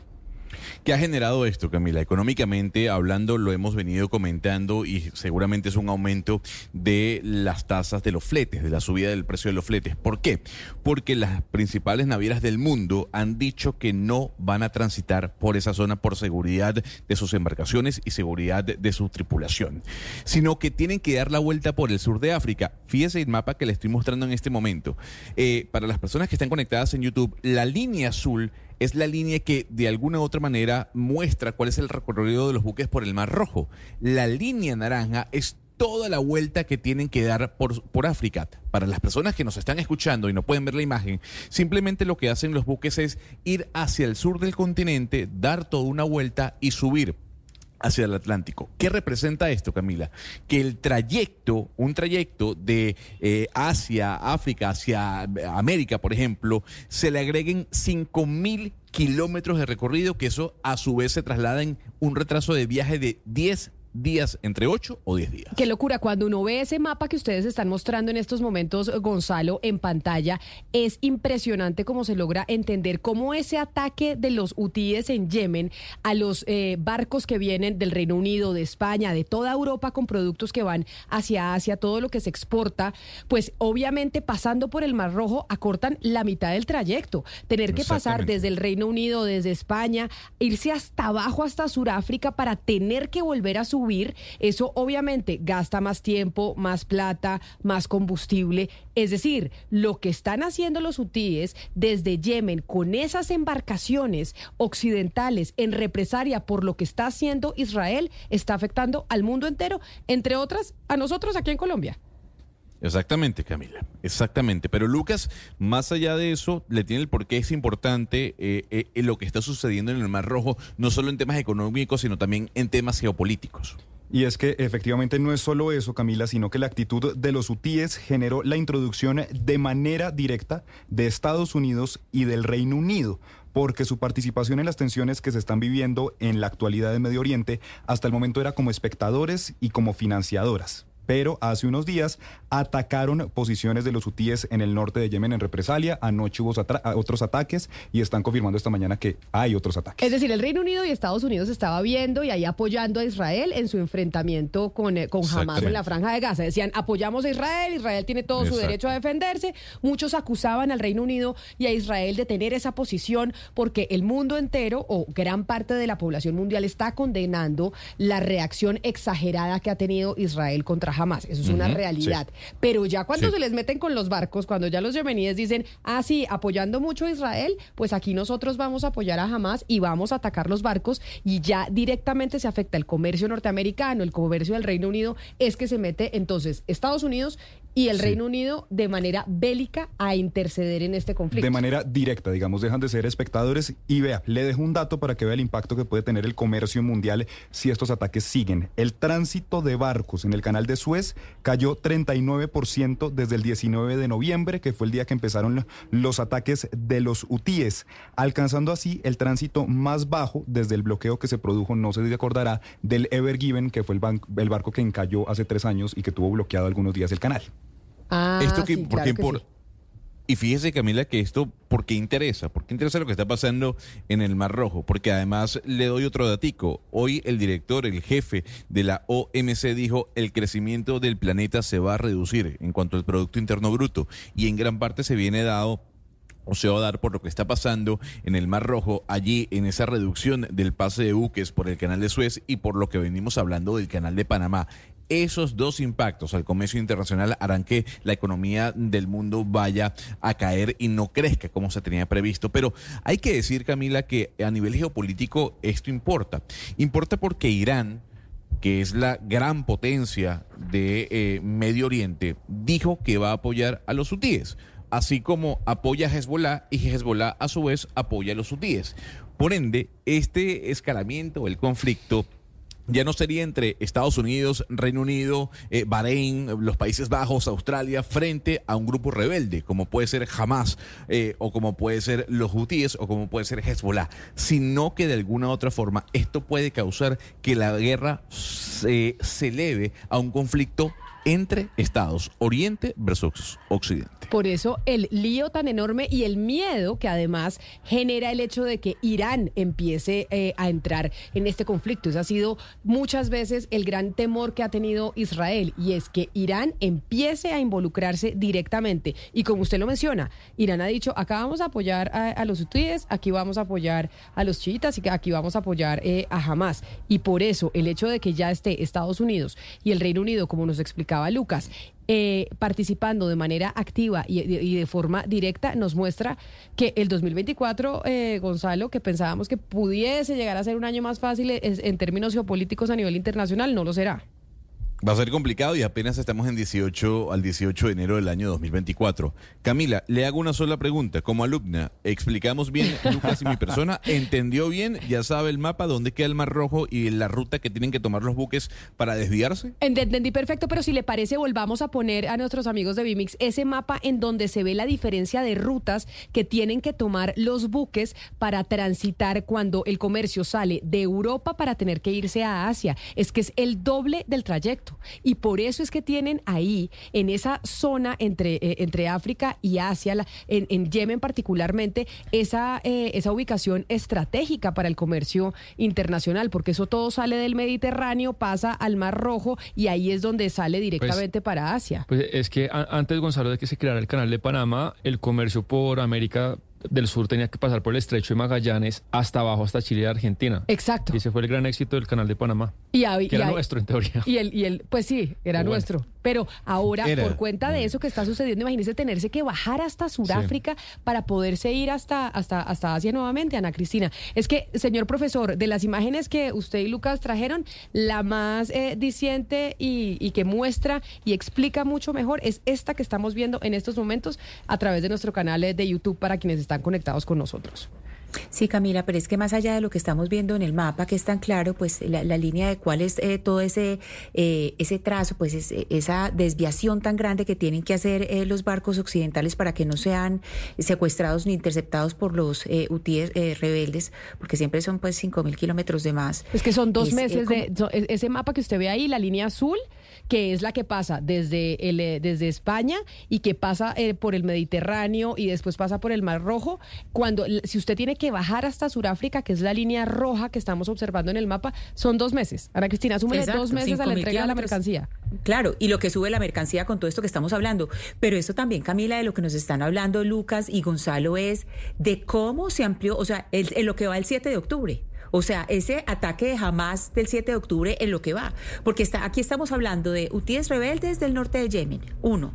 Estamos hablando de que ya también, entonces, Irán dijo, voy a apoyar a estos hutíes, ya que eh, Irán, acordémonos que desde el principio habíamos dicho, donde Irán empieza a meter la cucharada, ahí sí pues eh, es donde todo va a crecer muchísimo más. Entonces ya Irán está diciendo, vamos a apoyar a los hutíes, ya sabemos que Irán apoya a Hezbollah y que Irán apoya a Hamas. Entonces ahí estamos viendo cómo se, eso del 7 de octubre ya ya no es una cosa de, de, Gaza, eso ya tiene unas dimensiones. Aquí está viendo lo económico, pero en lo geopolítico eso va a empezar a crecer de una manera, o ya está creciendo de una manera impresionante. Por eso esa respuesta desmedida de Israel no era simplemente una cosa que se fuera a quedar ahí en la franja de Gaza. Eso era un tema que tal vez se debió haber calculado, o yo no sé si se calculó o no, de forma distinta de lo que podía generar en Medio Oriente y es lo que estamos viendo hoy. Pues muchas gracias, señores profesores seguiremos preguntando para que nos eh, instruyan y nos expliquen de verdad lo que está pasando en esa zona del mundo que no entendemos, pero que nos afecta directamente. Y es que uno a veces siente que está muy lejos, Camila, y de hecho créame que al principio, no sé si a Gonzalo le pasó, pero yo tampoco entendía muy bien, porque no es una zona del mundo de la que solamos hablar aquí. Exacto. Y realmente, también después de lo que nos decían Aldex ayer, uno cree que eso está muy lejos y que no es como aquí Guyana, que sí estaba aquí al ladito, pero realmente nos termina impactando a todos. Y nos termina impactando por los precios eh, de los insumos que importamos, pero también, por ejemplo, por los precios de los combustibles. Eso puede tener un impacto directo en el precio de, de la energía. Y ya que estamos hablando de energía, se lanza un nuevo centro de pensamiento están en auge los centros de pensamiento. ¿Ha visto, eh, Sebastián, que desde que surgió el gobierno de Gustavo Petro, también eso ha generado que se creen más y más centros de pensamiento? Sí, eso me parece positivo. Que, Colombia tenía una tradición muy pobre en ese sentido. En cambio, en, en Estados Unidos, por ejemplo, sí es muy fuerte. Hay centros de pensamiento por todas partes financiados unos por empresarios, otros por, por gente, y al final esos centros de pensamiento tienen mucha influencia en la política pública de Estados Unidos y acá hay algunos poquitos, pero ojalá haya más. Pero por eso, eh, esa es una de las cosas positivas que hemos mencionado acá varias veces de la llegada de Petro al poder, y es que ha generado discusiones que fomentan este tipo de iniciativas, que son los centros de pensamiento como uno que se anunció ayer, que surgía en Colombia, que se llama Electra, que es dirigido por el exministro de Minas y Energía, Rodrigo Villamizar, que lo que busca es dar la batalla por el futuro de la energía en Colombia. Exministro Villamizar, bienvenido a Mañanas Blue, mil gracias por estar con nosotros. Muchísimas gracias por invitarme, estoy encantado de poder conversar un poco con ustedes que estoy a su disposición. Exministro, la razón de crear este centro de pensamiento es cuál y quiénes están eh, liderando esta, esta iniciativa a su lado. Los dos principios fundamentales del el centro de, pensamiento, el think tank de este de, de Electra, que lo venimos estando desde hace más o menos un año, son dos. Las tarifas justas, por una parte, y por otra parte, creemos que la transición energética, que ya todo el mundo la conoce y sabe y estamos todos de acuerdo, tiene que hacerse de una forma justa y sobre todo eficaz. Con base en esos dos principios es que nos hemos organizado, llevamos trabajando más o menos un año y creemos que en esta oportunidad también el gobierno ha abierto una puerta muy interesante, fue que decidió intervenir el mercado de una forma insuficiente a mi juicio, insuficiente al juicio de los que estamos alrededor de Electra, pero, pero que nos da la oportunidad de plantear un cambio radical en, en la, en la regulación, en el modelo. Yo creo que el modelo ya hizo, hizo Hizo agua. Exministro, pero, pero está, de lo que hablábamos con Sebastián, de cómo hemos visto un auge de centros de pensamiento en el gobierno de Gustavo Petro. Usted dice, llevamos trabajando en esto un año.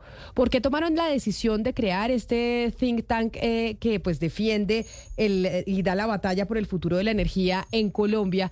¿Por qué decidieron crearlo hace un año y no hace dos, en el gobierno hace, eh, anterior o hace tres? La verdad es que la idea junto con una serie de expertos internacionales, con gente académica, venimos trabajándola desde hace muchos años. Y yo tengo, tendría que decir que desde, desde mi paso por el ministerio, que, puso prácticamente en, en, práctica, en, en punto de, de, operación, digamos, las leyes 142 y 143, que son como el núcleo de la regulación colombiana, nosotros tratamos de cambiar el modelo y no pudimos nos, quedamos cortos. Llevamos casi 20, 20 y pico de años trabajando con un modelo inadecuado, obsoleto, que necesita, que necesita un, un, overhaul, digamos, un cambio radical. Y lo que estamos planteando es, ya no sigamos con este vehículo, proponemos un nuevo marco regulatorio que asegure tarifas justas para todo el mundo y sobre todo eficientes. Eso es lo que dice la Constitución, que sea eficiente y que sea equitable. Pero, exministro, lo que usted está proponiendo pasó en el 93, en otros sentidos, hay un revolcón regulatorio, económico, productivo del sector. Y digamos que Colombia superó ese apagón y lo que pasó en los siguientes 30 años, pues entiendo yo, hay un cierto consenso con matices de que ha sido positivo. Antes había eh, déficit energético, el Estado pasó a ganar plata por la energía, no tenemos que importar energía, no volvimos a tener apagones. Dentro de los errores que puede haber, ¿de verdad usted no considera que lo que se construyó en, estos últimos 30 años es bueno? Es insuficiente. Podría ser mejor. Las tarifas que estamos pagando hoy en Colombia no solamente son superiores a muchos países que, claramente están por debajo de Colombia, y, digamos que deberíamos estar nosotros en nuestro nivel de desarrollo, pues ofreciendo unas, unas ventajas adicionales a los inversionistas, pero los colombianos están pagando una energía superior a la que deberían pagar. ¿Y en qué parte de la cadena se da esa distorsión, exministro, en su opinión? Porque la, cadena tiene muchos agentes. ¿En qué parte exactamente de la cadena, en su opinión, se genera esa distorsión de precio que debería ser inferior? Yo, yo creo que en todas las partes de la cadena, y hay cuatro fundamentales, generación, transmisión, distribución y comercialización, pero donde más se concentra esas distorsiones están en generación y en transmisión. Y ahí es donde yo creo que el cambio del sistema regulatorio de uno de precios marginalistas en la bolsa a uno de costos marginales, como lo dice la teoría económica, el precio debe ser igual al costo marginal, en donde el Estado ponga un techo a la tasa interna de retorno de los inversionistas, esa debería ser una de las soluciones para que toda la cadena esté bajo las mismas reglas. Hoy día son como compartimentos estancos, son como un archipiélago, cada uno va por su lado. Pero, pero es ministro Villamizar, mire, le pregunto por las tarifas. Usted habla y habla de la razón de ser de, Electra, eh, el, tema de las tarifas justas. Le estoy preguntando desde Barranquilla y en la región Caribe sí que nos quejamos nosotros de las tarifas injustas y de los cuatro componentes de la cadena. Pero usted, usted también habría que mirar, por ejemplo, la, comercialización.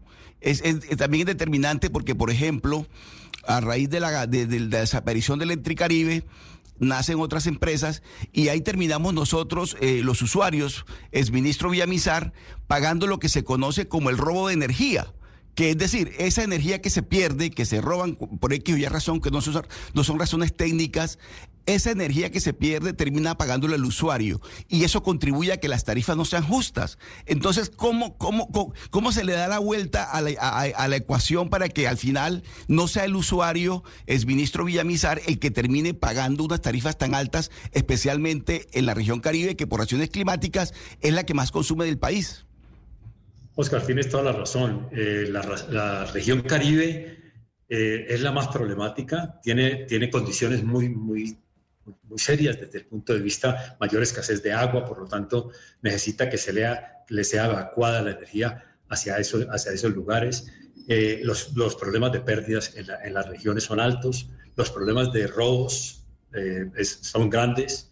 Es decir, hay regiones en Colombia que, tienen, que, que se están desfavorecidas con respecto al, al, al, al problema central. Pero en un sistema interconectado, realmente interconectado, con una buena evacuación de la energía, no debería existir esos problemas. Entonces, ¿en, en dónde está el problema? El problema está en cada una de las partes, pero algunas de las partes del, del sistema tienen mucho más responsabilidad que otras. Yo creo que la solución está en cambiar de modelo. El modelo de precio marginalista no está funcionando. Pero ese, ese, ese cambio de modelo coinciden ustedes desde este centro de pensamiento en Electra, coincide con el cambio de modelo que está proponiendo el gobierno actual. No totalmente, pero el gobierno actual ha dado el primer paso, un paso fundamental que es el que estamos aprovechando en este momento y es intervenir el precio en la bolsa. ¿Es el precio adecuado? No estamos seguros. ¿Es el momento de intervenirlo? Yo sí creo porque le está diciendo el, el, gobierno, aquí hay que repensar qué vamos a hacer de aquí en adelante porque la volatilidad de los precios es muy alta, los precios se han ido de 200 a casi 1500 en periodos relativamente muy cortos y no tenemos los mecanismos de control de aquellos que están posiblemente abusando de, la, de su posición dominante dentro del mercado. Entonces, metámoslos a todos en una bolsa, metámoslos en un sector nuevo, en un modelo nuevo de regulación que permita que todos, todos y cada uno de ellos, no solamente los generadores y los, los de transmisión, sino también los distribuidores y los comercializadores, muestren cuál es el costo real de producir un kilovatio adicional de energía eléctrica y el Estado tendrá que, y eso lo hemos escuchado de parte de este gobierno, ponerle un tope a la tasa de retorno, a la tasa de ganancia que ganan las compañías. Así, estoy seguro, bajarán los precios, haremos una transición energética mucho más justa para todo el mundo. Exministro, la finalidad de los centros de pensamiento es influir en el debate público sobre temas cruciales, produciendo eh, información, investigación, contenido relevante para esa discusión. Desde Electra, eso es lo que van a hacer, estar, ¿quién lo acompaña en, en, este, en este proceso de hacer investigación, de generar contenido, de aportar estudios a la discusión de la energía en Colombia?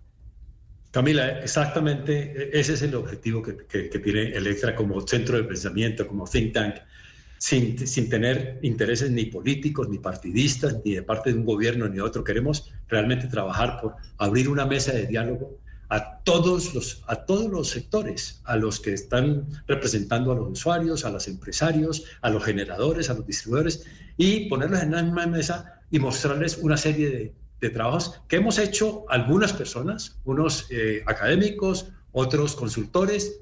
Aquí hemos encontrado muy buena recepción con ciertas empresas, estamos poniéndolas a todos juntos, pero nos pareció que este era el momento de salir porque el gobierno abrió una puerta, una puerta que no es suficiente, que se quedó corta, pero que estoy seguro que nos va a dar más o menos espacio para por lo menos discutir estas cosas, hacer, hacer lo que no habíamos podido hacer hasta ahora en casi veintipico de años, en que por lo menos dejamos que el, el modelo arrancara, como decía Sebastián, de, que, tratando de solucionar problemas, pero, pero seguimos siendo muy subdesarrollados en, desde el punto de vista de, de, generación eléctrica, los precios son altos. Eh, Colombia necesita, necesita darle un revolcón, casi que una especie de revirginización del, del modelo Pues es el exministro de Minas y Energía, Rodrigo Villamizar, que lanza en este nuevo centro de pensamiento que se llama Electra y que lo que busca es aportar eh, contenido de investigación, estudios para discutir la situación del mercado energético en Colombia. Exministro Villamizar, mil gracias por haber aceptado esta comunicación con eh, Mañanas Blue. A ustedes, siempre a la hora.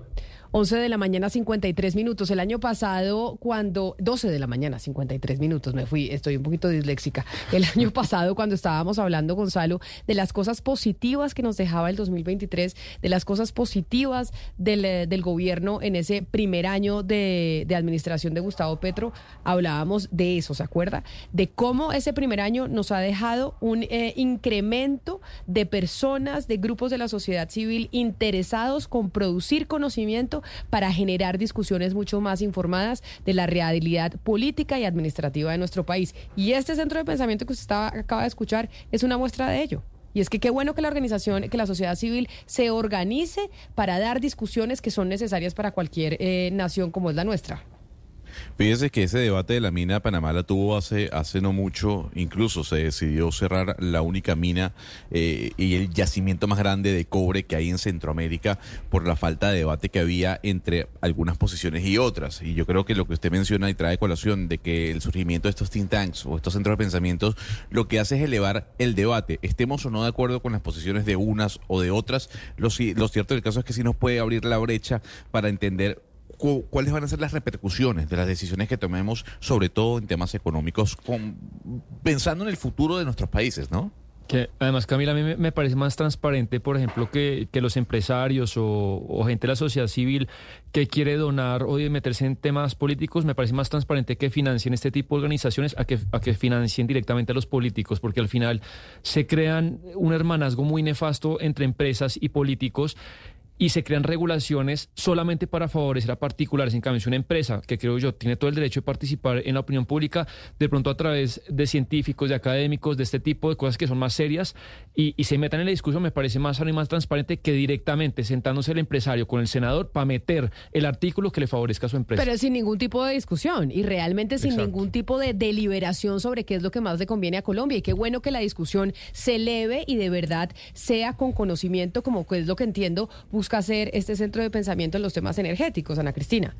Sí, este, eh, este tipo de centros de pensamiento, de, think tank, están en la misma línea de las veedurías ciudadanas a las cuales les hemos dado, digamos, tanto espacio en este programa, Camila y Oyentes. Y hay un asunto de transparencia importante tanto en las veedurías ciudadanas como en los think tank, y es que hagan eh, público o que tengan por lo menos en su página web una parte en que digan, pues, quiénes los patrocinan. No necesariamente tienen que decir con cuánto dinero, pero sí quiénes los patrocinan, porque generalmente, pues, hay algún tipo de de, interés, puede haber algún tipo de interés en las vedurías o en los think tank, no todo es pues eh, así como eh, tan inocente, seguramente pues hay eh, excelentes investigadores, tienen excelentes personas en sus equipos, pero es un acto de transparencia que eso pues le sirve a la ciudadanía, pero estas acciones como las de este tanque de pensamiento, como la de las vedurías ciudadanas son fundamentales en la sociedad civil y las acciones de transparencia, porque esos son mecanismos de control de la sociedad civil y siempre hay que celebrarlos. Pero no creo que sea... Ahora bien, ah, un, ah, momento, Sebastián, no, no, es que discúlpeme, Camila, eso sí, hay que abrir nuestros corazones, Camila, sobre todo usted, ¿no? Porque también ha surgido una gran cantidad de think tanks y organizaciones libertarias que sigue ah, Sebastián no, Nora. pero maravilloso, eso me parece maravilloso. no, es que un momento, es que cuando sale un libertario a explicar su posición eh, proveniente de un think tank, se le tacha de eh, facho, se le tacha de anti antiestado. Pero ¿por qué me acusa a mí de eso? Yo jamás he dicho que son fachos, nunca en la vida. De hecho, me parece maravilloso. No, yo no he dicho que usted. Pero, me parece, pero pues tienen que, estar dispuestos a dar el debate. O sea, no van a creer pues, ah, que van a venir a dar el debate con sus argumentos y no se les va a poder refutar. No, claro. No, pero por supuesto, pero hay una crítica, hay una crítica muy dura sobre aquella persona que viene de un, de un think tank libertario a dar unas eh, ideas económicas, Sebastián, y usted me corregirá, frente a un conocedor, un profesor, un científico que tiene una ramificación no tan libertaria. O sea, el, el, debate siempre surge y la disputa siempre surge sobre aquella persona que tiene una idea radical en temas económicos mucho más abierta frente al Estado. Pero no, pero no solamente en temas económicos, es decir, en estos tanques de pensamiento hay de todo tipo y no solamente lo que usted dice que le dicen fachos, pues también hay otros que dicen, no, pero es que ese, ese tanque de pensamiento es súper mamerto o es súper mamerta o es súper de derecha, eso siempre va a ser y es parte de la discusión ciudadana, es que eso es la democracia. La democracia es ese pluralismo de que la organización, eh, la organización civil, la, ciudad, la sociedad civil se pueda organizar y tener precisamente mecanismos de veeduría, mecanismos de seguimiento de lo que está ocurriendo con lo público. Entonces a mí, eso, eso pues que se dice que por una parte les dicen fachos o mamertos o lo que sea, pues eso es lo natural a la sociedad civil y es lo natural cuando una sociedad es plural y es democrática. Pero además, Ana Cristina, yo estoy de acuerdo con usted que cada centro de pensamiento también se pare, diga desde dónde se pare de manera transparente, porque yo estoy de acuerdo con usted, desde todos los lados hay unos centros de pensamiento que se presentan como angelitos, eh, que nosotros no tenemos ningún interés y tienen una agenda muy marcada y le dan a unos temas y unos temas y uno sabe que están financiados por alguna empresa o alguna fundación que le dicen, oiga, le financiamos, pero hable estos temas, que no está mal, pero que lo digan. Pero yo creo que no existe nadie que sea pues un angelito, es interesado que, que solamente viene a aportar, si no hay intereses, y es normal, pero que se diga. Que se diga que sean abiertos. Son las 12 del día, 59 minutos. Nosotros así llegamos al eh, final de esta edición de Mañanas Blue. A ustedes mil gracias por acompañarnos. Sigan conectados con Blue Radio porque continúan nuestros compañeros de Meridiano Blue actualizándolos de las noticias más importantes de Colombia y el mundo. Pero antes de irnos, quiero hacer un servicio social. Nos escriben al 301-764-4108 el siguiente mensaje que nos manda eh, Luz Ángela Estupiñán. Se necesitan donantes de sangre B negativo o O negativo urgente. Esto lo pueden hacer en la Cruz Roja Colombiana de la Avenida 68 en Bogotá. La paciente que necesita este tipo de sangre es Clelia Gómez, debe ser Celia Gómez y se les fue la L, Celia Gómez, que está en la UCI, en el Hospital Universitario Nacional CDCAN. La que sangre B negativo y O negativo son sangres bien difíciles de conseguir y por eso eh, su familiar Luz Ángela Estupiñán nos solicita que les ayudemos con este servicio social. Quienes puedan donar sangre de estos dos tipos, B negativo o, B, o, o negativo, pueden acercarse a la Avenida 68 en Bogotá, a la Cruz Roja Colombiana. Ahora sí, los eh, dejamos con nuestros compañeros de Meridiano Blue. ¿Tiene un producto natural para la tos? Naturalmente. Digan no, no, no a la tos con miel tertos. Con totumo, sauco, eucalipto, miel y propóleo. Es la una de la tarde en punto, ya comienza Meridiano Blue. Buenos días. ¿Tiene un producto natural para la tos? Naturalmente. Digan no, no, no a la tos con miel tertos. Con totumo, sauco, eucalipto, miel y propóleo. ¿Y qué otros productos de Natural Freshly tiene? Apetifor, que mejora el apetito. Fibofor, fibra fuertemente natural. ¿Y qué antiinflamatorio tiene? Finacid, la solución antiinflamatoria de origen natural. Solicite productos Natural Freshly. Tratamientos científicos con productos naturales. Es un fitoterapéutico, no exceder su consumo. Lee indicaciones y contraindicaciones en la etiqueta. Si los síntomas persisten, consulte a su médico. Registro en Viva. A esta hora, en Blue Radio, las historias, las primicias, los personajes, la música y la tecnología en Meridiano Blue. Con Ricardo Ospina, Silvia Patiño y Octavio Sazo. Seguimos con ustedes, es un gusto acompañarlos en Blue Radio. Estamos hoy en Meridiano Blue, hoy jueves 18 de enero, temperatura en Bogotá como en toda esta temporada de cielo completamente despejado, cielo azul y una temperatura de 20 grados Celsius. Vamos con las noticias, despejados también los nubarrones por ahora en la economía colombiana, conociendo las cifras del crecimiento en noviembre del año pasado del 2,25%, se alejan los nubarrones de una eventual recesión para la economía colombiana. Víctor Grosso en Data IFX, ¿eso qué significa? Luego de conocer estos datos de actividad económica en noviembre, analistas y muchos sectores quedan un poco más tranquilos porque de momento Colombia está evitando un escenario de recesión y es muy posible que el aterrizaje económico esté encontrando un piso. Recordemos que el tercer trimestre del año pasado, en ese momento, Colombia tuvo una contracción económica y dicen los técnicos que con dos trimestres consecutivos se configura la recesión. De ahí la atención que se están llevando todas las publicaciones económicas del cuarto trimestre del año pasado. Hace un mes el DANE reportó que en esto ya es cuarto trimestre, la economía también había caído y hoy informa un repunte de 2,25% en este indicador de seguimiento económico, que es un buen crecimiento en términos generales gracias al aporte de las actividades primarias donde se encuentran la agricultura, la minería y los hidrocarburos, que crecieron más de un 8%. Como noviembre no fue negativo y al contrario salió muy positivo, Colombia está esquivando el fenómeno de la recesión, aunque faltaría todavía conocer el reporte de diciembre para tener más claro el panorama. Y ese informe lo conoceremos dentro de un mes.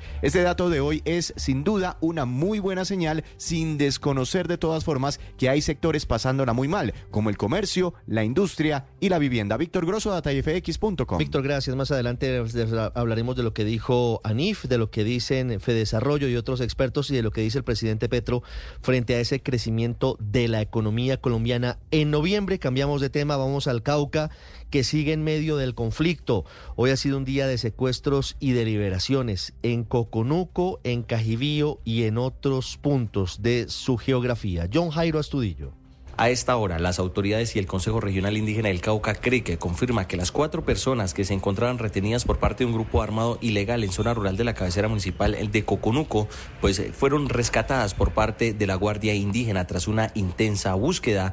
Dentro de las cuatro personas retenidas se encontraban dos menores de edad. Aquí también una persona fue capturada, la cual va a ser entregada a las autoridades. Entre tanto, en Cajibío, Cauca, se reporta la retención de cinco trabajadores de la Compañía Energética de Occidente. Una cuatro minutos, vamos a Roma. Lo que pasa hoy con la visita del presidente Gustavo Petro, que mañana tendrá encuentro privado con el Papa Francisco Mateo Piñeros.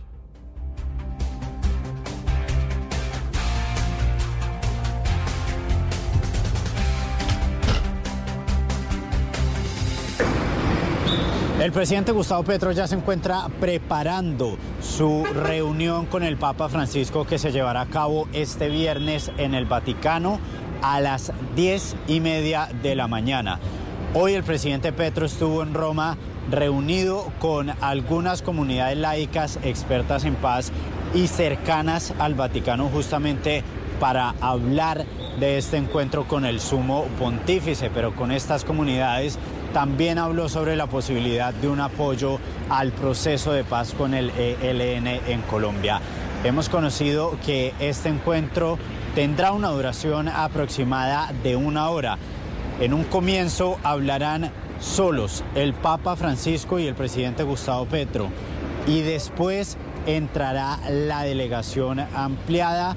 Habrá presencia de algunos de los ministros del gabinete del presidente Gustavo Petro y una vez acabe esta reunión, el presidente Petro se dirigirá a los medios de comunicación para entregar las conclusiones. Se sabe que van a hablar principalmente sobre la paz en Colombia y la paz en el mundo y de esta manera se cierra entonces el primer viaje internacional del presidente Gustavo Petro en este 2024. Muy bien, Mateo, pendientes del encuentro mañana del presidente Petro y el Papa Francisco regresando a Colombia.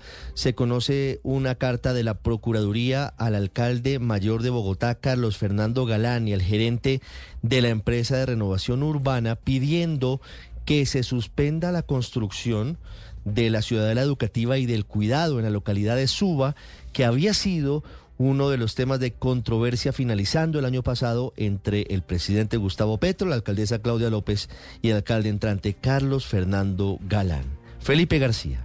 Mucha atención porque la Procuraduría le pidió al nuevo gerente de Renovo de la empresa de renovación y desarrollo urbano de Bogotá, Carlos Felipe Reyes, suspender el contrato suscrito el 27 de diciembre del año pasado con la constructora Las Galias, luego de determinar que existen circunstancias que podrían poner en riesgo la ejecución del proyecto Ciudadela Educativa y del Cuidado. Contrato que recordemos dejó en firme la administración de la exalcaldesa Claudia López. En la comunicación, la entidad revela que durante la inspección disciplinaria que adelantó el pasado 15 de enero, recaudó elementos de juicio que advierten vacíos en la definición de temas claves para el exitoso desarrollo del proyecto, así como las falencias en la distribución de competencias y la aplicación del principio de coordinación entre entidades públicas que permita solucionar oportunamente posibles controversias. Dice la Procuraduría además que existen situaciones que son imperiosas de definir para precaver litigios y posibles demandas al distrito que frenen este proyecto, como casualmente sucedió con el mismo contratista en el caso del proyecto San Bernardo. Volviendo a la economía, hay un balance positivo el año pasado de Colpensiones. Marcela Peña.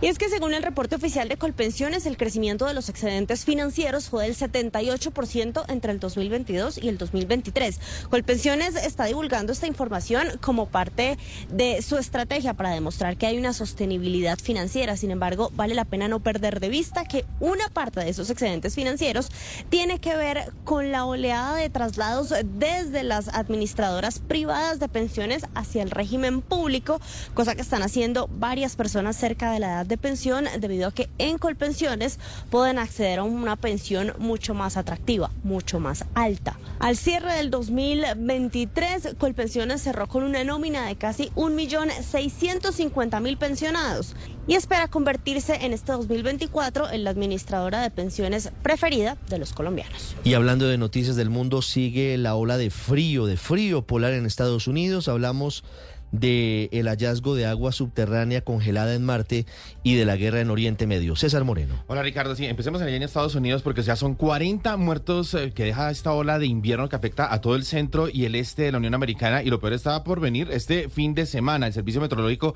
indicó que podría alcanzar una altura de 60 centímetros la nieve. En Nueva York 13 grados bajo cero y en Dakota del Norte el termómetro llegó a los 57 grados bajo cero. En total este invierno está afectando a unos 65 millones de estadounidenses. Y la sonda Mark Express, que ya esta sonda es europea, ha descubierto que las extensas capas de varios kilómetros que hay bajo el suelo del Ecuador eh, de Marte, en todo el centro y donde aterriza la mayoría de las misiones, son más profundas de lo que se cree y sugieren una gran presencia de hielo, tanto que sería la mayor cantidad de agua ya en esta parte del planeta. porque esto es importante? Por una posible colonización humana y también para los futuros viajes eh, de por parte de la NASA, que ya lo tiene planificado para dentro de los próximos 10 años. Y mientras Israel sigue intercambiando fuego con Hezbollah en el norte, Estados Unidos y Reino Unido también dispara y también ataca a los hutíes en Yemen, esto es en el sur, y Pakistán está enfrentado contra Irán pues, y también contra Irak y también contra Pakistán, pues allí vamos a ver un común denominador, que es Irán. Y precisamente el presidente estadounidense,